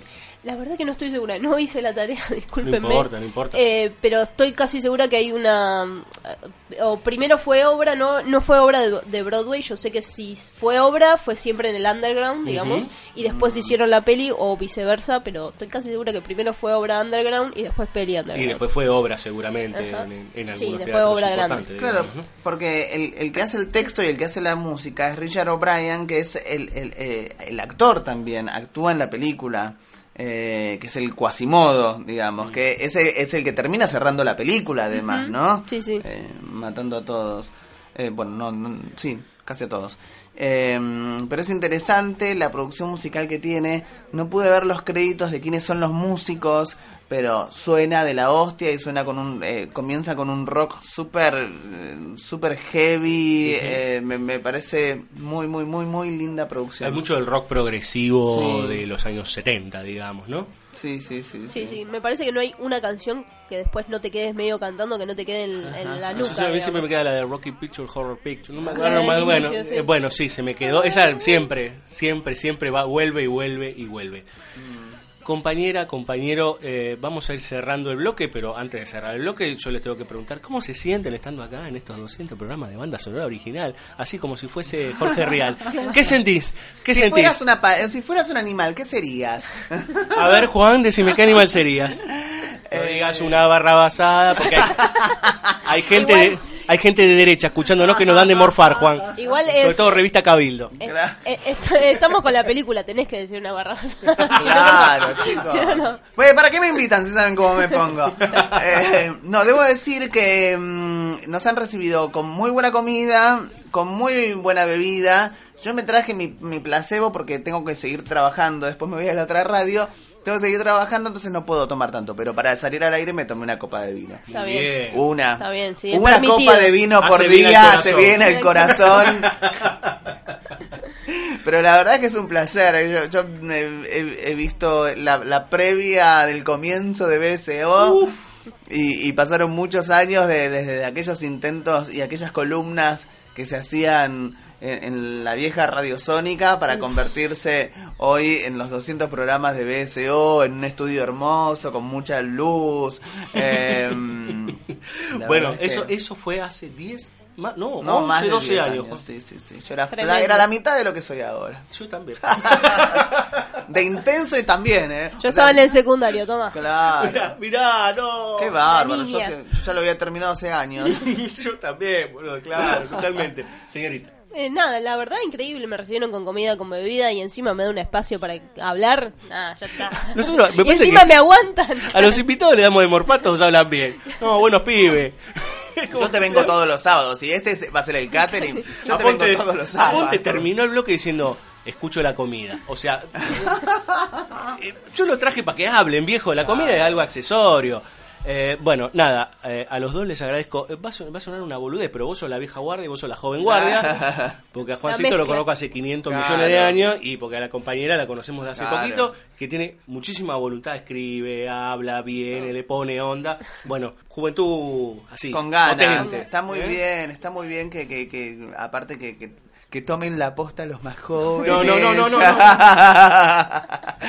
No, pero que, pero que bueno, que se sume nue- nueva gente al equipo, que traigan nuevas ideas, que, Sí, que totalmente. traigan frescura. Nosotros Bueno, ya estamos gracias, hechos muy... gracias, gracias. Nosotros ya estamos hechos mierda, ¿viste? Somos los viejos de cerca de 40, Juan. No, y también viste que te dicen, cuando éramos chicos te decían, eh, que los grandes se corran y dejen el lugar. No, ahora yo estoy a- acá abotonado a esta silla, chicos. Yo de acá no me muevo. Pero si quieren que hay un solo lugar y entraste vos, está buenísimo. Buenísimo. Claro, totalmente. Eh, gracias. De nada. Gracias, Gracias a totales a, ambos dos. Vamos a escuchar a continuación. eh, primero, eh, vamos a escuchar. La obra de BSO siguiente. Ay, es- Juan, ¿no lo querés presentar Vale, vos? ¿qué- qué- Por favor, Juan es el locutor eh, number one. Mirá, Number one. le tenés ¿Dónde que, estamos? tenés que leer aquí. ¿Dónde estamos? Esperá que ya te digo. Acá. No, acá. Página 7. Tenés que, eh, y tenés que mandar un saludo. Tenés que mandar. Ah. Bueno, primero tenés que agarrar y, y tenés que presentar esta canción y esta canción. Estamos produciendo en vivo, chicos. Eh, y tenés que saludar a estos dos. En BSO vamos a escuchar en estos 200 programas a Poolstar con Vangelis.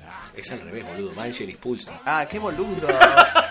Esto, Vangelis es el ¿Te das señor. cuenta una copa de vino tomo? Borracho. Claro, Vangelis es tan tan tan tan tan tan tan tan tan tan. Ese. Qué mierda. ¿Por qué pusiste esto? Me lo eligió la gente, boludo. En BSO 200 programas vas a escuchar a Vangelis con Poolstar. Y ahora siempre saludamos al querido Juan Cirulo, que siempre nos escucha, nos ha bancado, ha bancado toda una familia con este programa. Pobre Juan Cirulo. Así que le mandamos un gran saludo. Y vamos a escuchar a Tito Antarántula con After Dark. BSO 200 programas y... A todo trapo. ¡Hechos con amor!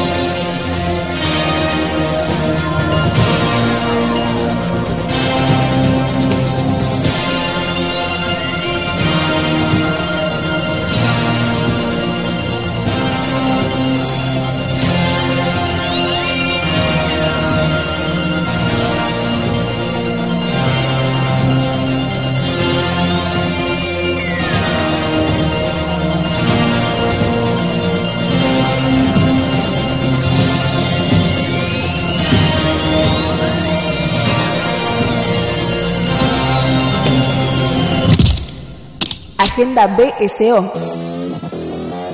Las fechas del cine. www.bsoradio.com.ar Agenda BSO. Las fechas del cine. Estrenos. Jueves 20 de septiembre. Predator de Shane Black. La casa con un reloj en sus paredes de Eli Roth. Historias de Ultratumba de Jeremy Dyson y Andy Neiman. Soledad de Agustina Macri. Princesita de Mariali Rivas. 1945 de Ferenc Torok. Amor Urgente de Diego Lublinsky. Viaje Inesperado de Juan José Jusib. Jueves 27 de septiembre. Pequeño de Glenn Ficarra. Slenderman de Sylvan White. Milla 22 de Peter Berg. Sangre Blanca de Bárbara Sarasola Day. La Noche de 12 años de Álvaro Breckner. La número 1 de Tony Marshall. Lucky de John Carroll Lynch. Rosita de Frederick Aspock. Jueves 4 de octubre. Venom de Ruben Fleischer. El Potro de Lorena Muñoz. Johnny English 3 de David Kerr. Esto no es un golpe de Sergio Wolf. Río Mekong de Leonel Agostino y Laura Ortego. Agenda BSO. Las fechas del cine. www.bsoradio.com.ar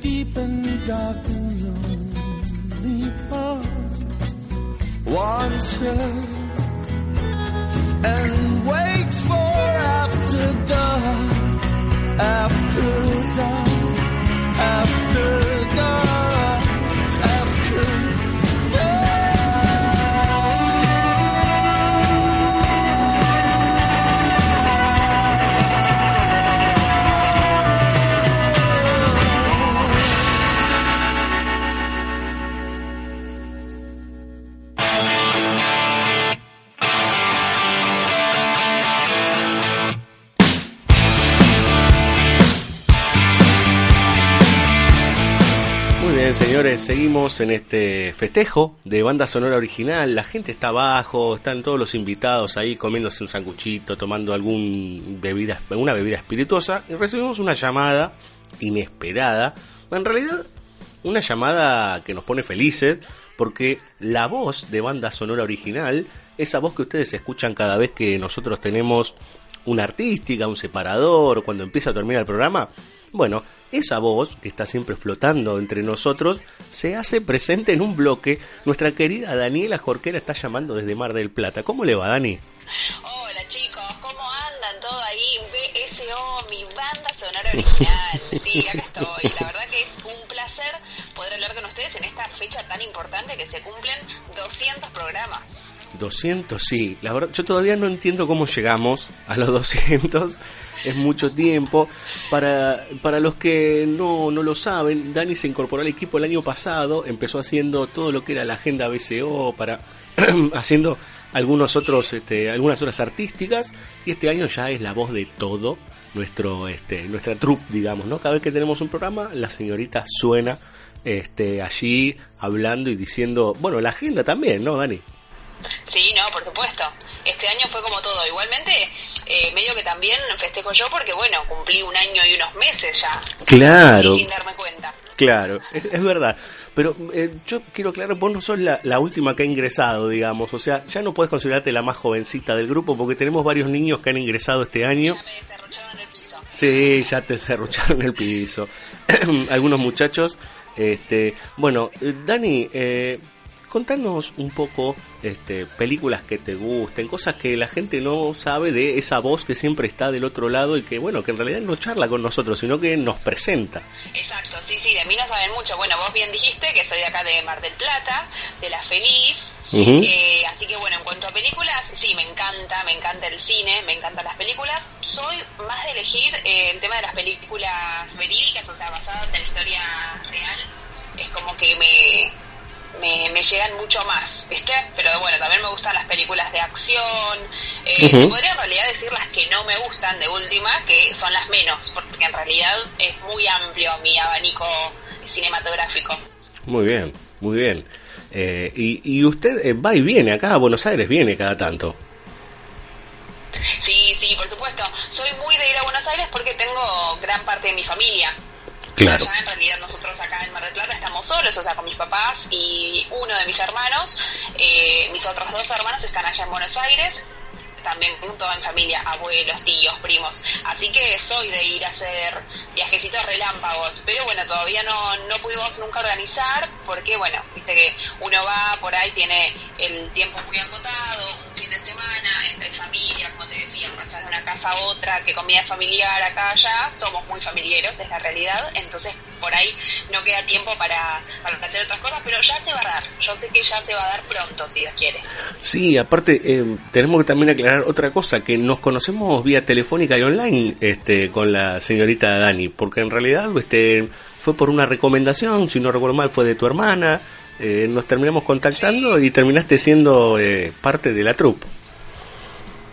Tal cual, sí, sí, cómo se da todo re loco, ¿no? Pero bueno, sí, nos conocemos por foto del WhatsApp.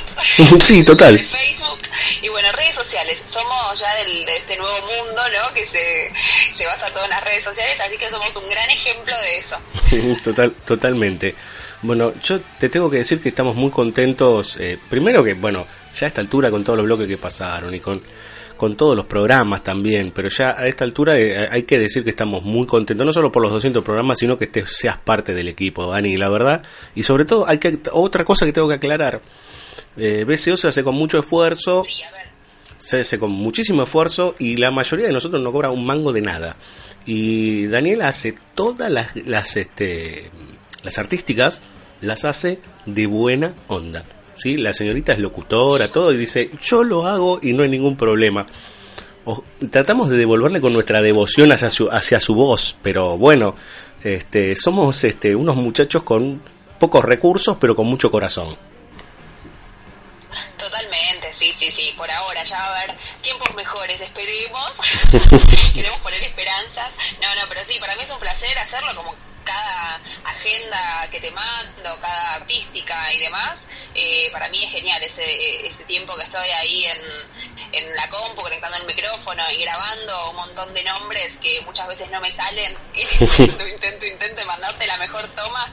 Eh, la verdad que eso es lo que, eso es lo que elegí ser locutora, así que bueno, en realidad también eh, me re- empecé en el equipo de BSO no siendo locutora, digamos, eh, o sea, estaba estudiando, todavía no había terminado y bueno, fueron parte también de, de mi recibida, así que súper importante.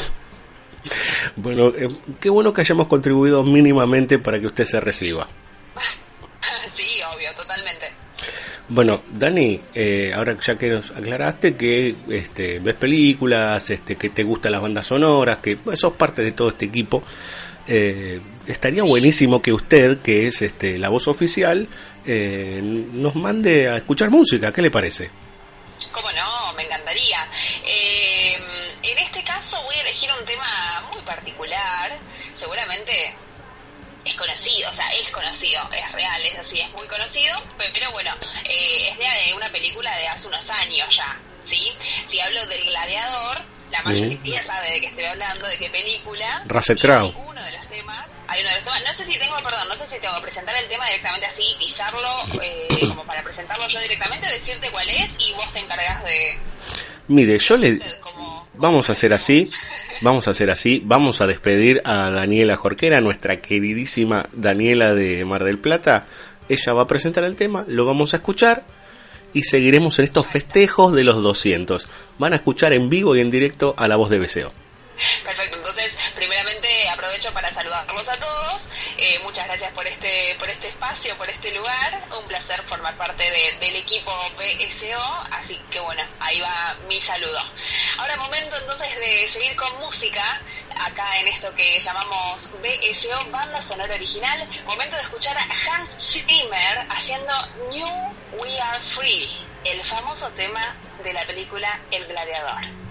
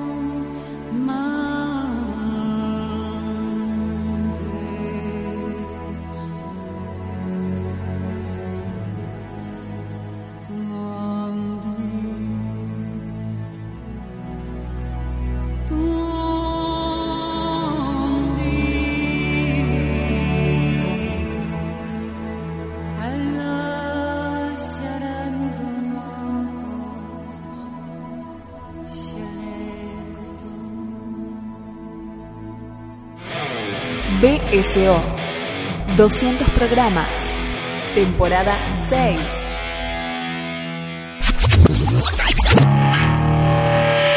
Prende la radio, sintonizanos, buscanos en la web. El cine, las bandas sonoras, el mundo audiovisual, acción, BSO, You can all go fuck yourselves. banda sonora original, Diego Cirulo, Fabio Villalba, Laura Marjowski. Ustedes son dos degenerados. Sonido a 24 cuadros por segundo. Tres empanadas que le sobraron de ayer para dos personas. www.larocker.com.ar Tell you what to do, what to think, and what to feel. BSO, banda sonora original, Just when I thought I was out, they pulled me back in. por La Roca. Me cae una invitación de LinkedIn de que Leo Rosenbarger quiere contactarse conmigo y a los cinco días fallece. Lo cual es terrible. ¡A la miércoles! Después me enteré que se ve que hace que cinco días antes de fallecer, Leo Rosenbarger le mandó invitación a mucha gente por LinkedIn, porque tengo conocidos que también les pasó. Qué fuerte, Villalba, terminar el año con esta anécdota horrible. Y- Ghost Y, Story. y ese mail me lo guardé. Tremendo, tremendo, in memoriam, boludo. ¿Qué les puedo decir, chicos? Es una coming of age movie, una película adolescente o de, o de, de- bueno, un poco de, de crecimiento y de adolescencia, de esas pelis que a mí me gustan tanto. Villalba, discúlpeme que lo, que lo corté ahí, pero me necesitaba hablar de nuestra querida locutora. No, está muy bien. Eh, ahora que ya no hay agenda, la gente no va a saber a dónde ir. Lo que puede hacer es escuchar BCO todo el verano. Por supuesto, que no se confunda, ¿no? Que de repente escuche una agenda como, no sé, se estrena Los Vengadores. Y no, y como, claro, no, no, pero fue, fue hace como cuatro años, ¿no? Este, claro. eh, claro, depende de lo que vaya a escuchar. BSO. Banda sonora original. 200 programas.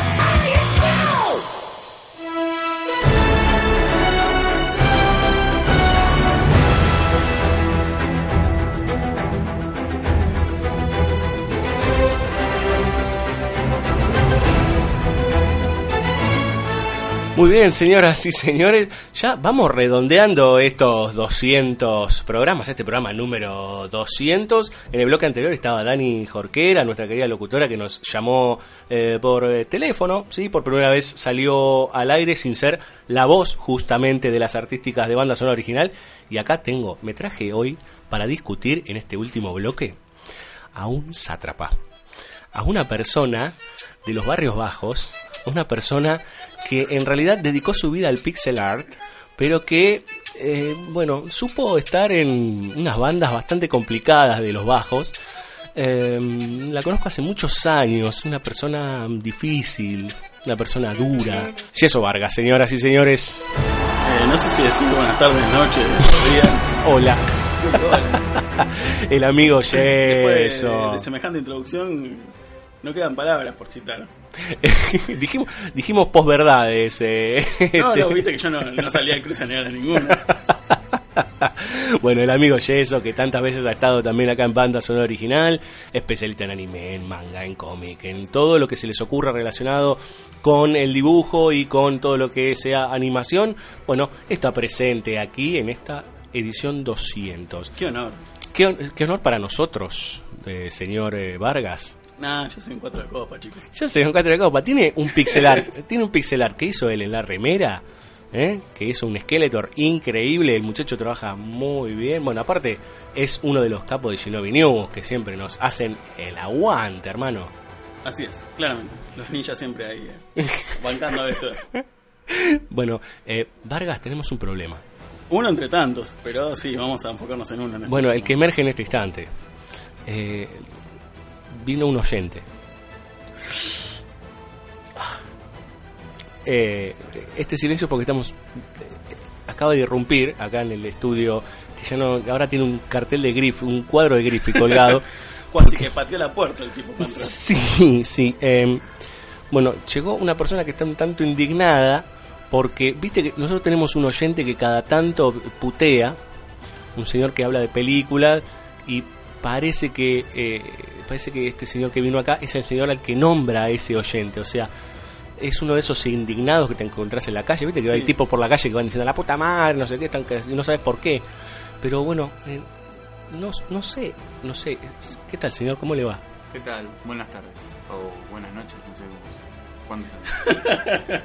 Perdón. No te rías, ahora, ¿qué estás, tan nervioso? No, es de. ¿Cuál, qué- cuál es su apellido, señor? Eh, Corenji. Ah, la mierda. O sea que usted es amigo del señor que, que nos escribe, nos manda audio. Amigo, diría que no, no, pero... No va a decir amigo solo huevo, ¿no? No, no, señor, no. Un poco más de seriedad, por favor. Eh, es- sucede que estoy estoy molesto porque toda la todo el tiempo me está nombrando esta persona inventando cosas que no que no no son así. Pero como no es amigo suyo. No, realmente no. Es un, un conocido, pero no, no. in- Inventa cosas. Entonces, por eso, viste, de- de- después de, de escuchar todas las barbaridades que está diciendo esta persona, decidí contactarme en la radio y para hablar, para... Pero que, que- que, conmigo no habló, ¿qué habló con Fabio usted?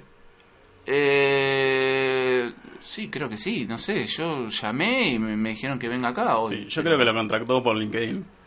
¿Por LinkedIn? ¿Usted tiene LinkedIn? Yo no tengo LinkedIn, no sé ni de qué es eso. ¿Usted cómo carajo vino acá? No, no sé, yo... ¿Qué hace usted acá en el estudio? Yo le estoy explicando, vine acá por la problemática porque me están manchando mi apellido, ¿entiende? Esta, Ah. No puede ser que esta persona es, estoy tranquilo con mi familia, escuchando la radio y me nombre. Y entonces... Ah, ¿usted escucha BCO? Eh, sí, sí, sí, escucho. ¿Y qué le parece? Y yo no entiendo mucho de cine, pero aprendo la radio, entonces... Mientras te... Digo eso, ¿no? ¿Qué sé yo? Pero nosotros vamos online, ¿cómo nos escucha usted? ¿Por, ¿Por qué? ¿Por la espica nos escucha? ¿Por dónde nos escucha?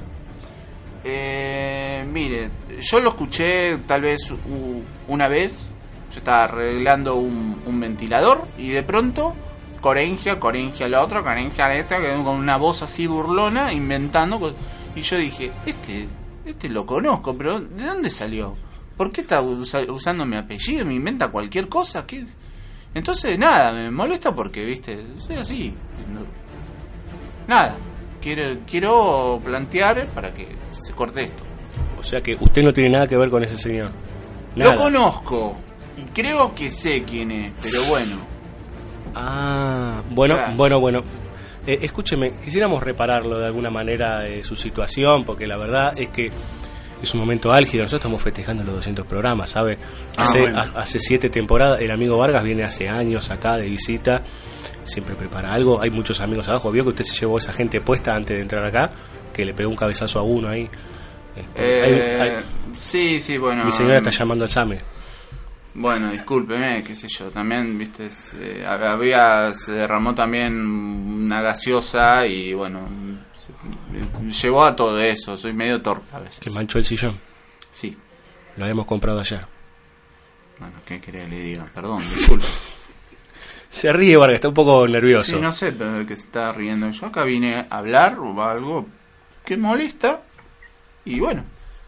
Vamos a hacer algo, si le parece. Sí, dígame. No sé, a ver si, si le parece. Yo lo veo un poquito fornidito, me puede cagar a trompada. Tengo un poquito de miedo, aparte vino vestido medio de leñador, ¿no? Eh, Yo ya me di la puerta. Vargas va a pegar un salto por arriba del escritorio y va a salir tipo tucumanazo, un cabezazo. Eh, yo, eh, que- mire, yo ten- tengo que hablar de una película con mi compañero. ¿Usted quisiera quedarse y comentar? Yo no sé si la vio. Mm, ¿Cuál? Dígame. Avengers Infinity War. Sí, sí, la vi. La vi. No, porque su amigo dijo que usted la vio y que usted salió. Sí, eh, justamente salió, fue eh, ese diálogo que escuché. eh, bueno. Salió en ropa interior. No, no, no, no, no, no, no. Quiero aclarar que eso es toda mentira, porque eh, eso fue lo que rebalsó la copa, digamos. Y ahí es donde vine por eso. Bueno, ¿Eh? ¿quiere hablar de Infinity War entonces? Bueno, bueno, está bien, pero lo que quiero es que cuando que se pueda solucionar esto. ¿Y pero qué hago? ¿Qué? No, no le emitimos más a este señor? Y si es posible, que sí. Bueno, vamos a hacer una cosa. Vos que estás del otro lado, señor que nunca das tu nombre ni nada, eh, si sos guapo, mandá un audio cuando, y te- si te la bancás. Y acá eh, tu ex amigo, conocido, como sea, te está esperando. Eh, esto es este Habana. Habana 2347. No, este. eh, nada, eh, es lo único que le puedo asegurar, señor. Nosotros recibimos los audios de lo- Hemos eh, llegado a recibir hasta eh, cosas este, como citaciones por Tinder, cosas Pero no complejas. pueden localizar esta persona quién es. No, no, pero ¿Quién sabe? señor, usted se piensa que soy Patricia Bullrich, yo. No, No, no, mejor no. por suerte no. No, me- no, bueno, Va. por eso. Va, no, no. ¿Que somos peores que Patricia Bullrich? No, no, no, yo creo que ella me sale un- interesante. Ah, ah, bueno. Yo, yo es que vos tendría un poco de miedo, Vargas. Yo, parece que no, pero estoy temblando bajo la remera. Eh, el Skeletor le hace como... Lo cierto es que vamos a hablar de Avengers Infinity War. Yo estoy medio como así, medio nerviosito con el muchacho al lado. Pero bueno, vamos a hablar de Avengers Infinity War. Eh, es cierto que tuvimos un oyente que se expidió de alguna manera violentamente con respecto a eh, esta película de Marvel. Este, nada, Vargas, quiero que usted comience, porque usted es el especialista en películas de cómics y, ha generado opiniones encontradas dentro de- de- del seno de nuestro, de nuestro propio grupo. Of course. Claramente, pero eh, vamos a hablar de lo que es la película en sí. Es decir, es una película que no, no tiene un desarrollo muy profundo, que digamos, porque ya viene arrastrando unas cuantas películas previas que no necesita una introducción en sí misma, sino que es una continuación más. Claro. Entonces, eh, digamos que quien va al cine a ver una película como Avengers Infinity War ya sabe que se va a encontrar. Ya sabe cómo son los personajes, cómo van a actuar. Lo, digamos que lo divertido que puede llegar a tener es un poco la interacción entre personajes que aún no se cruzaron. Claro. Pero no hay mucho más sorpresa que esa. Y de repente, bueno, ver por primera vez eh, al villano de turno y ver cuáles son sus motivaciones y demás y por qué todo termina desencadenando eh, en él como, como núcleo central del conflicto. Pero después todo lo que sucede en la película termina siendo una sucesión infinita de, de fanservice para quienes gustamos de ese tipo de universos mucho antes de que empezara a salir todo este afán con las películas, etcétera. Eh, yo esperaba que me dijera. Gran película. Claro. Pochoclo. Claro. Yo estaba esperando eso. Eh, ahora me cagó porque opina. En ese sentido opino lo mismo. Y sí, bueno, qué sé yo, tenés que ver 10 años de película para entenderla más o menos. Este. Ah, yo- pero si vamos a hablar de, de Aguante Marvel, Ah, me- oh, estamos grabando en el Batman Day. Así que, no sé. ¿en el quién?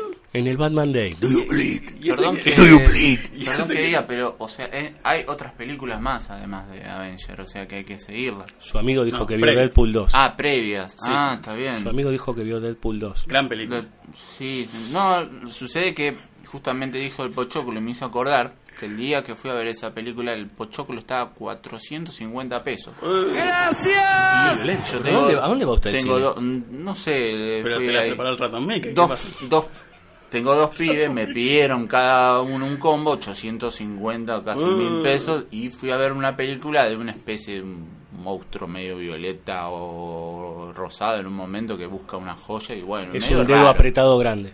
Sí, claramente. Claro, ¿No? pero bueno, no sé. Pero usted se queja de por el tema de la plata, no por el tema de la No, película. no, pero me hizo acordar eso, que ya entré predispuesto de otra manera a la violento. película. ¿Eh? No, no, tampoco violento. Violento fue cuando estaba la noche y escuché a este personaje en la radio. Mientras yo, imagínate yo con toda la mano engrasada arreglando el ventilador, puteé porque lo que dijo se me cayó, se rompió todo, mi mujer me cagó a pedos y bueno, eh, pasó Bueno, todo pero, eso. eh, ¿Pero qué tiene que ver eso con Infinity War? Eh, por favor. No, no, me hizo acordar, me hizo acordar solamente, o sea, no... ah, bueno, en honor a la verdad, porque yo también escuché ese programa, tengo que decir que eh, el señor Colegia tiene un look Capitán América. Ah, eh, usted, Otra vez volvemos a ese tema. usted dice que se parece a Steve Roger. Eh, sí, a Steve Roger. A Steve Roger. Sí, sí, tiene, tiene un aire. Ah, está bien, está bien. ¿Usted tiene Pero- un aire? No, no. Por ¿qué la calle las chicas No, se le- No, No, pero usted, es no un- sé. usted dijo mi señora, usted es un hombre Claro, de familia. sí, sí, sí. sí. ¿No? Sí, sí, sí, no, no sé por qué el Capitán América me dicen. ¿Le chiflan en la calle? No, no, bueno, mm, no, por ahora creo que no, pero no sé. ¿O usted es medio sordo? De un lado sí, Tuve un problema. O sea que siempre le chiflan por derecha. Exacto. Yo no- todo esto no sé qué tiene que ver con Avenger Infinity War, eh, Vargas. Yo tampoco, pero eh, No sé, estoy sorprendido, estoy un poco como... No sé. me- ah, ah, ya- incómodo. Sí, bastante incómodo, la verdad. sí, la- ¿qué- qué- ¿quieren que retomemos? Por favor.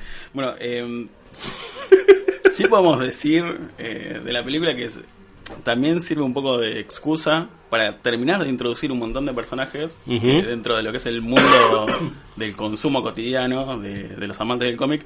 Capaz que no tienen tanta chapa o tanto peso como el Capitán América, eh, como Iron Man, como Ujú. Spider-Man, como son eh, en su momento Guardianes de la Galaxia, que tal vez todo el mundo ahora los ama después de las eh, hilarantes películas, entre comillas.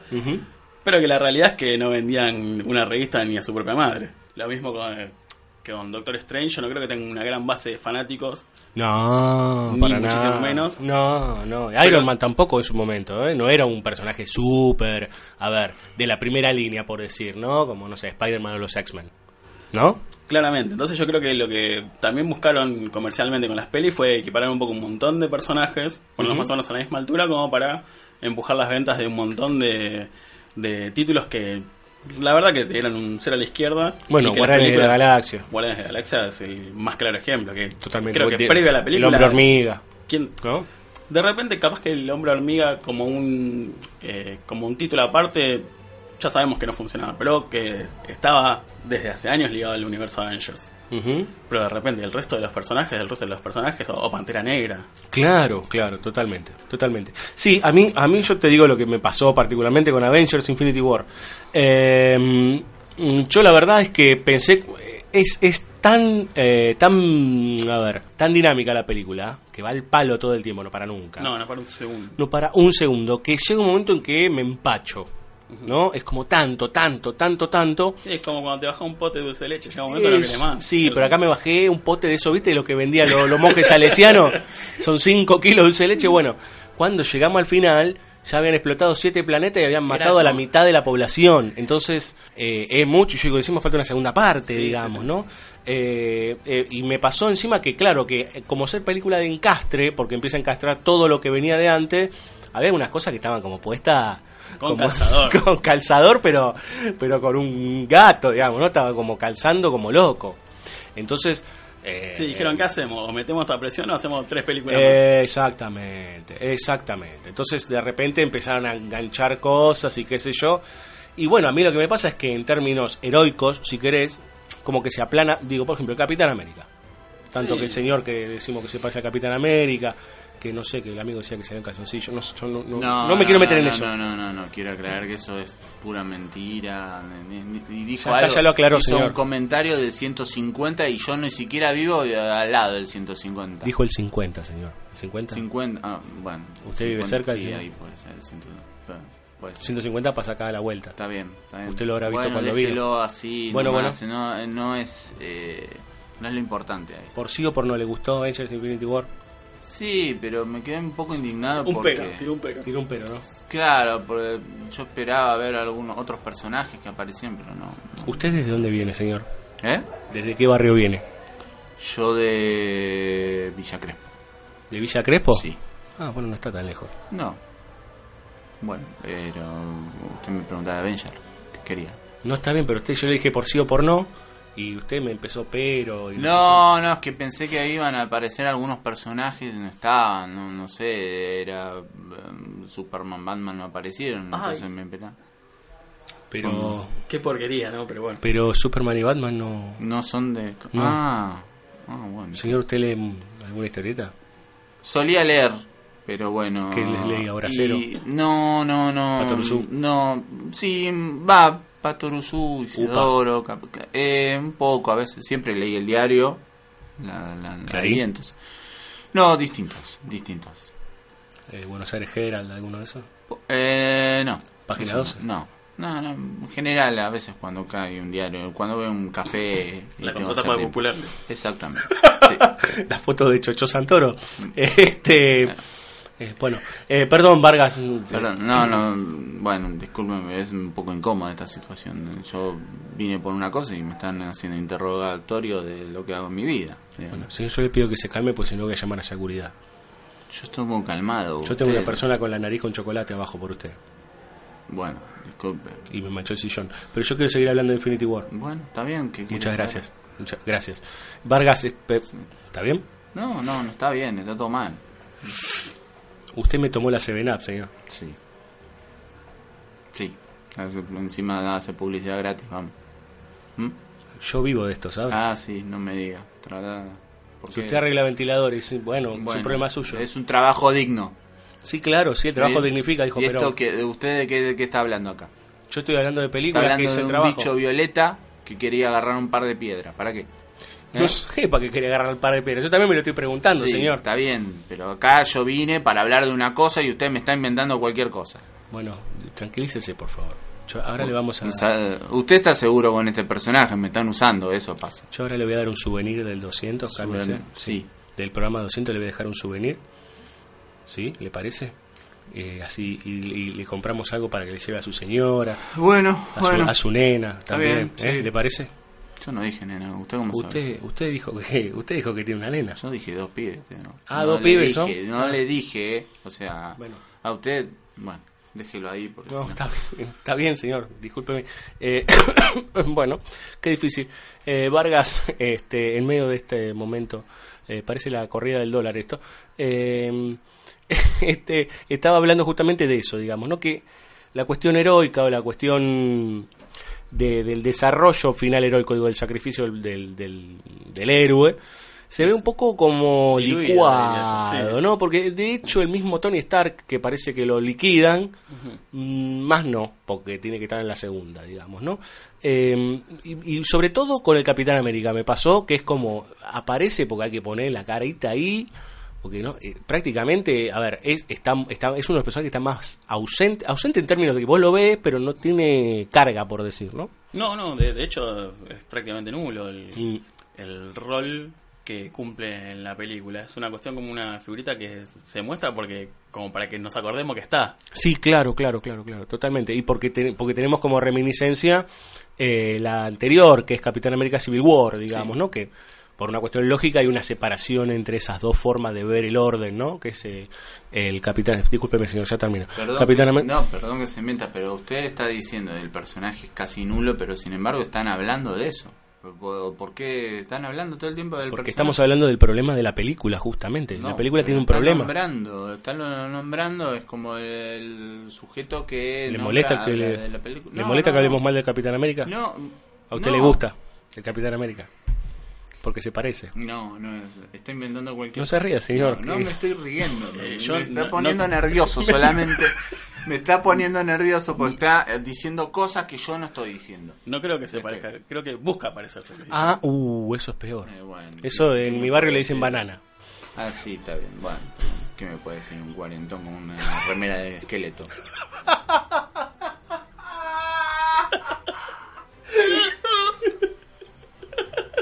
Usted es un amargado, señor. No, no soy malo.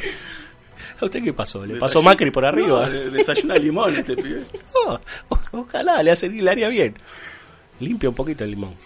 Por favor. Sí, ya tuve un ¿Nos deja terminar el tuve bloque? un comentario de una persona desayunar limón y bueno, eh, derivó a una conversación agitada en WhatsApp.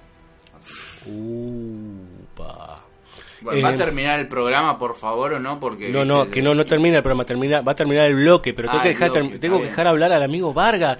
Por favor, le pido. Bueno, solamente le estaba remarcando una cosa que capaz no lo vieron. ¿m? Ustedes siguen hablando, viste, de que un personaje, y pero bueno, se termínelo a ver tranquilamente. Gracias, eh. Nada de nada. Le agradezco. No. Eh, Vargas, para Se lo redondear. dije en buen sentido, eso, se lo dije. No, yo, yo le agradezco, eh. Está bien. Yo le agradezco. Vargas está nervioso.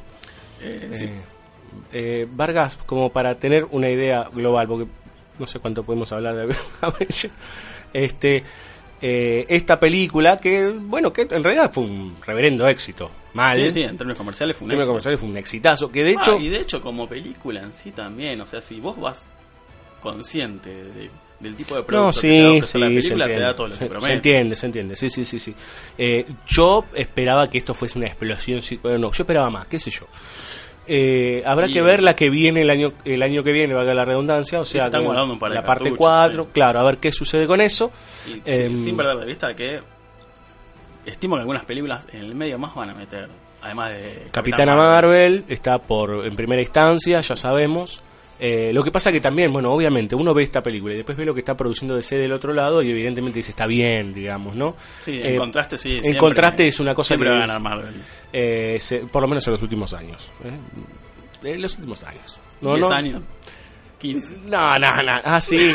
¿Cuál de todas estas compar- con el Caballero de la Noche? Vení, vení y bancátela con el Caballero de la Noche. ¿Con esa? No sé, yo creo que Winter Soldier es una gran película. No, no, no, no, me la estás comparando con el Caballero de la Noche, Winter Soldier. No, está muy fuerte esto. Me, me- me- me estoy, me estoy volviendo loco y encima tengo a este tipo al lado que me está, que, pero me está respirando la nuca. Eh, eh, ¿Se escucha? Es como Sí. un rinoceronte. eh.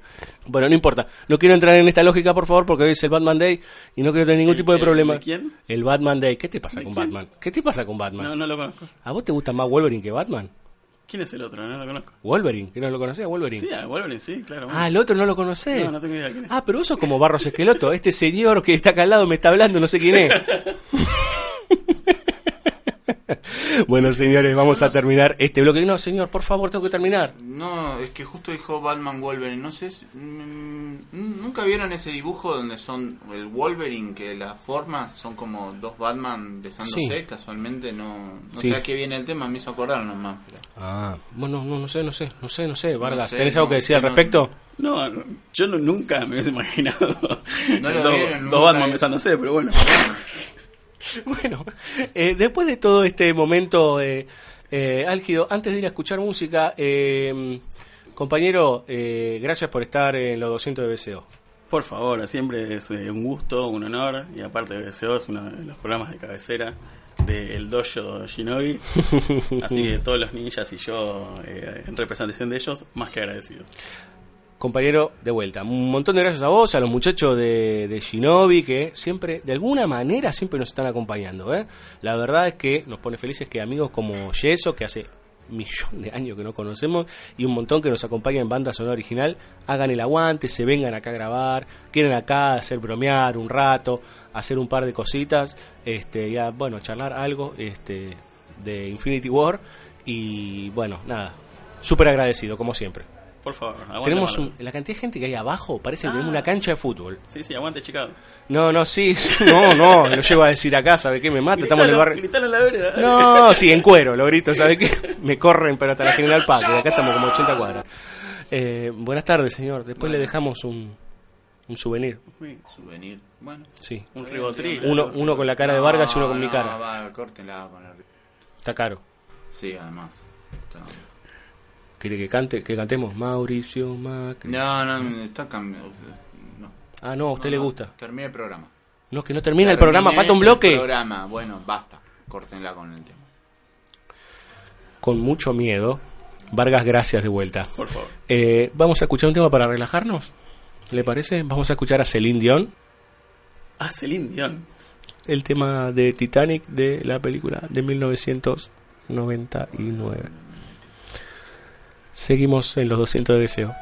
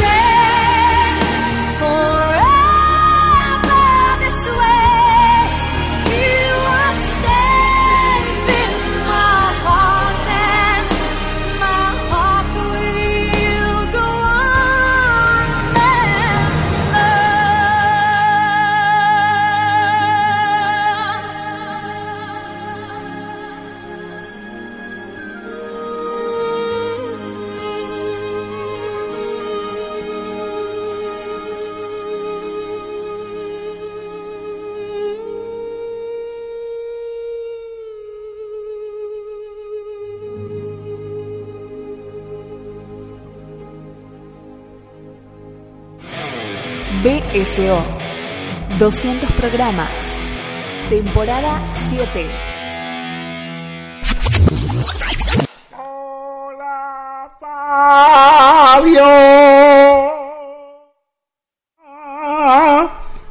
Pero en Vortex deben tener antipop así, aunque sea de facha, ¿o no? Yo no me acuerdo la, Antipop. ¿cuál? ¿Capuchón? No, el otro, la Ah.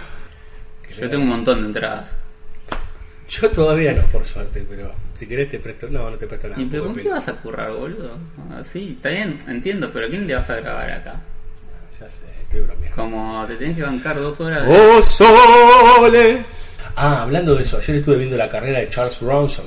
Viste que vamos a Sí. hablar de Death Wish. Tenemos que definir las películas, Cirulo. Qué prontuario que tiene ese nene. Sí. Un prontuario tiene. Cirulo, necesito que definamos las películas porque necesito aprovechar Semana Santa para ver las películas. sí, bueno, definimos los dos programas. Hoy, ahora, en un rato. Ahora. Bueno, eh, seguimos grabando. Sigue grabando, sigue grabando deseo. ¿Vos querés cantar? Eh, un día voy a traer la guitarra, y Bueno. voy a hacer un acústico para deseo. Y podrías cantar, eh, ¿cómo se llama? La del padrino, ¿no? Eh, brucha la tierra.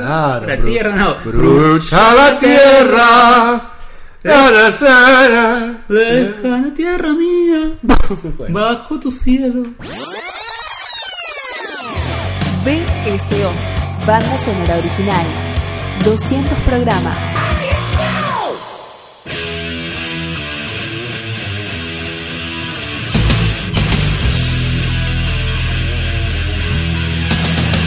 Muy bien, señoras y señores, nos estamos eh, retirando. Se terminan los 200 programas de BSO. En realidad se termina el programa 200.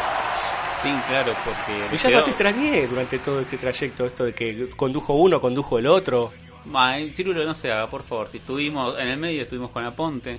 Near, far. Uy, no, no. Venimos de escuchar eso. Eh, claro, este. Estuvimos flojos, no le trajimos a Celine Dion. Se complica, cobran dólares. Ah, mierda. Bueno. Usted sabe, 41. Con- sí, ¿no? Y por ahí cuando sale este programa está 50, 60. Ah, bueno. O está uno a uno. eh, Eso es todo un tema, ¿no? Esta semana no, no sabemos a qué, en qué dólar estamos hablando. No, ¿en, en qué, en, qué, ¿en qué estamos hablando en realidad? Ah, en quechua. Bueno, señores, eh, se termina este festejo tan lindo, tan emotivo, que estuvo buenísimo, que todos, todos nuestros compañeros de alguna manera se presentaron en banda sonora original.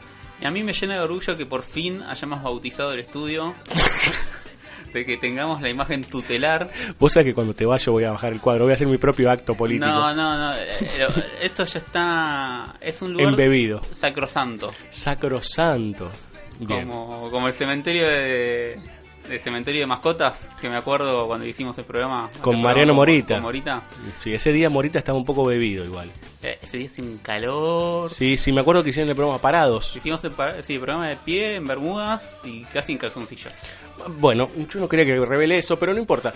Eh, gracias a todos los que nos escuchan del otro lado. Gracias por confiar en nosotros, eh, en este, a ver, todo este trayecto, siete temporadas, 200 programas. Las cosas fueron mutando, fueron escuchando distintos separadores de las temporadas, en donde de repente se escuchaba a un salame hablando solo, como era yo, presentando música hace siete años. Eso de vino en Fabio Villalba, después vino Laura Marajoski, después seguimos con un montón de los amigos que están acá. Este, de hecho, están todos en la planta baja porque vinieron a festejar, a comer, a reírse un rato, a pasarla muy bien. eh, y nosotros estamos muy felices de que ellos accedan de manera, eh, a ver, sin ningún tipo de tapujo. Si ellos vienen, participan, le ponen onda, siempre. Sí, sin ningún tipo de dádiva, porque la verdad es que no tenemos nada para darles. No, la verdad que no, esto se hace todo a pulmón, se hace todo con buena voluntad, parte de la buena voluntad del amigo Villalba, parte de buena voluntad mía. Eh, y de todos los que nos acompañaron hoy, eh, Luciana Eiras, Mariano Morita, eh, está Salvador Sabarese, el maestro de Gran Smukler, eh, Nicolás Aponte, Belén Saitú, Andrés Brandaris, eh, Yeso, estuvo el compañero, eh, ¿quién más? ¿Quién me está faltando? Juancito. Me está faltando Juancito, claro, Juancito estuvo recién hablando con nosotros. Corengia. Eh, estuvo, sí, eh, vio que yo no, no sé, yo este señor yo no lo conocía. Y pero, vino, pero Corengia vino a hacer recriminaciones. Es que en realidad vino. yo- ¿Usted lo conoce, Corengia? Sí, sí, claro. Ah, yo no sabía que usted lo conocía, Corengia, porque vino acá y me dijo que alguien le había abierto la puerta. Ah, miren. Y que vino porque alguien lo estaba eh, boqueando en unos audios que estaban mandando. Sí, sí. Entonces que se vestía de Capitán América y de todas Que- esas que- cosas. Que, salía a gritar Buki. Estaba, sí, estaba un poco enojado. Bueno. Estaba un poco caliente y vino acá y se puso a hablar de Avengers y demás. Bueno, no importa, lo cierto es que vino también, ahora le vamos a dar un souvenir de los 200 programas de banda sonora original. Eh, bueno, a todos ellos, sí, a los que, bueno, que no han estado, pero que sí eh, siguen participando, sí, Eugenia Rimoldi, por ejemplo, que sigue escribiendo para banda sonora original, Laura Marajoski, que lamentablemente no pudo estar, eh, a Florencia Gasparini Rey, sí, que debe estar todavía con el avión, o no sé, ya debe haber llegado, no sabemos. Este, nos estuvo viendo ahí eh, en vivo en alguna de las transmisiones que hicimos. Daniela Jorquera. a Dani Jorquera, nuestra locutora estrella que hizo esas eh, hermosas este, artísticas y que estuvo en uno de los bloquecitos ahí pidiendo la música de Gladiador. Dice que contó una anécdota fuera del aire que dice que ella iba a hacerse masajes para la cervical y que le ponían la música de Gladiador para que. Yo no sé si le pregunté si era para dormirse. Este, pero bueno. Bueno, bastante particular, está bien igual. Está bastante bien. Pero es la, es la de los niños cantando. Esa na, Sí, sí. De, de publicidad de seguro, básicamente. Y bueno, qué sé yo, algunos le venden publicidad de seguro, otros le venden, no sé, nosotros vendemos un programa, Villalba. Nosotros no vendemos nada, entregamos todo Oh. a cambio, sin pedir nada a cambio. No sé qué dije, estoy dormido. Ah, estoy cansado. Villalba, eh, palabras de cierre y nos retiramos. Eh, antes que nada, gracias a vos, Ciruro, por haber confiado en mí todos estos años para poder llevar este programa a buen puerto. Sin mí esto no hubiese sido nada. ¿Lo estás leyendo? No. Ah. Eh, Eh, no, gracias a vos, Villalba. Por favor. Eh, acá va, va a empezar el amor fraternal, vamos a aparecer Kirk Douglas y John Wayne abrazándonos en el medio de una carretera. O el Diego y Guillote, que los nombró. Pero eso se dan piquito, yo no te voy a dar piquito. Nada, No, bueno, no, olvídate. No, Eh, no. ahora, bueno. No hay un piquito para mí. No. Eh, nos retiramos. Eh, la verdad, y para cerrar y para ponernos en media pila serios, media, eh, agradecemos que siga sucediendo banda sonora original. agradecemos que podamos seguir hablando de cine seriamente, o lo que nosotros creemos que es seriamente, que es otra cosa. Eh, queremos corrernos del estándar, queremos corrernos de la lógica que sucede mucho en el podcast, tratando también de seguir haciendo un programa de radio. Eh, que para nosotros es muy importante, y sobre todo tratar de hablar de cosas que no se hablan demasiado acerca del cine, pensándolo, entendiéndolo, y qué sé yo, por lo menos el, el último anhelo es que alguien diga, ay, esta película que es y vaya a verla. Es una botella lanzada al mar y en algún lado llegará. Señoras y señores, nos retiramos, nos vamos, volvemos la semana que viene. Supuestamente hay un especial autores, no sé, no Sí, sé, no sí, sé. Yo hasta el momento tengo todo confirmado como que sí. Hay gente por todos lados acá en el estudio, están todos acá en el estudio que no sé, se llama Griffith, se llama David Lynch o cómo carajo se llama, porque acá hubo un descuelgue de cuadros. Nos vamos, señores, porque estos fueron, ¿saben qué fueron? Everybody Needs Somebody, Blues Brothers, más grande que hay. Nos vemos la semana que viene y gracias por todo. Chao. We're so glad to see so many of you lovely people here tonight, and we would especially like to welcome all the representatives of Illinois' law enforcement community who have chosen to join us here in the Palace Hotel ballroom at this time. We do sincerely hope you all enjoy the show, and please remember, people, that no matter who you are and what you do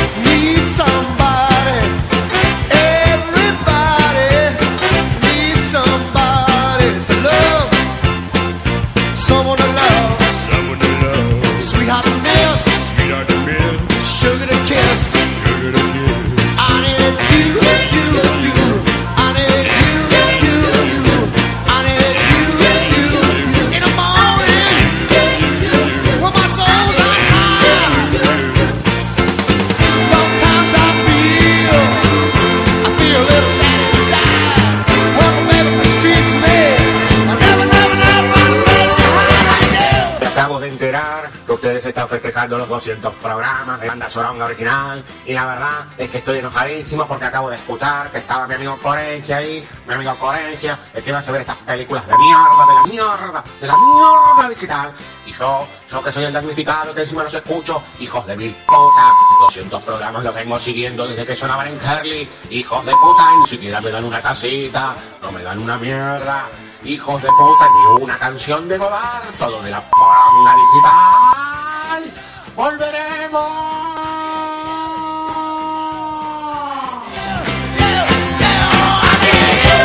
You know, people, when you do find somebody, hold that woman, hold that man, love him, please him, squeeze her, please her. Hold, squeeze, and please that person, give him all your love.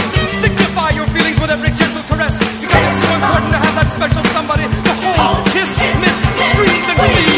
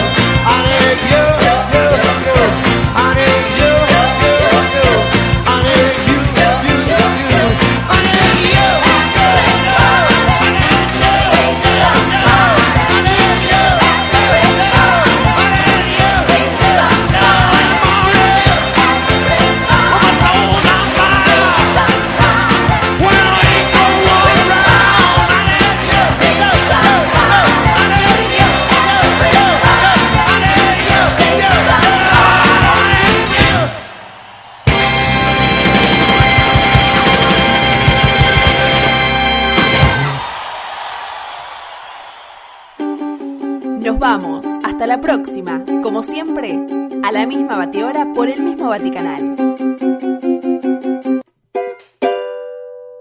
Che, ¿qué canal? Si esto no es tele. No, pero... Ay, qué cara duras. Hoy la gente compra cualquier cosa. Búscanos en la web www.bsoradio.com.ar o en las redes sociales como BSO Radio. BSO. Reflexión y cine. Todo en el mismo lugar. Insisto, qué caraduras.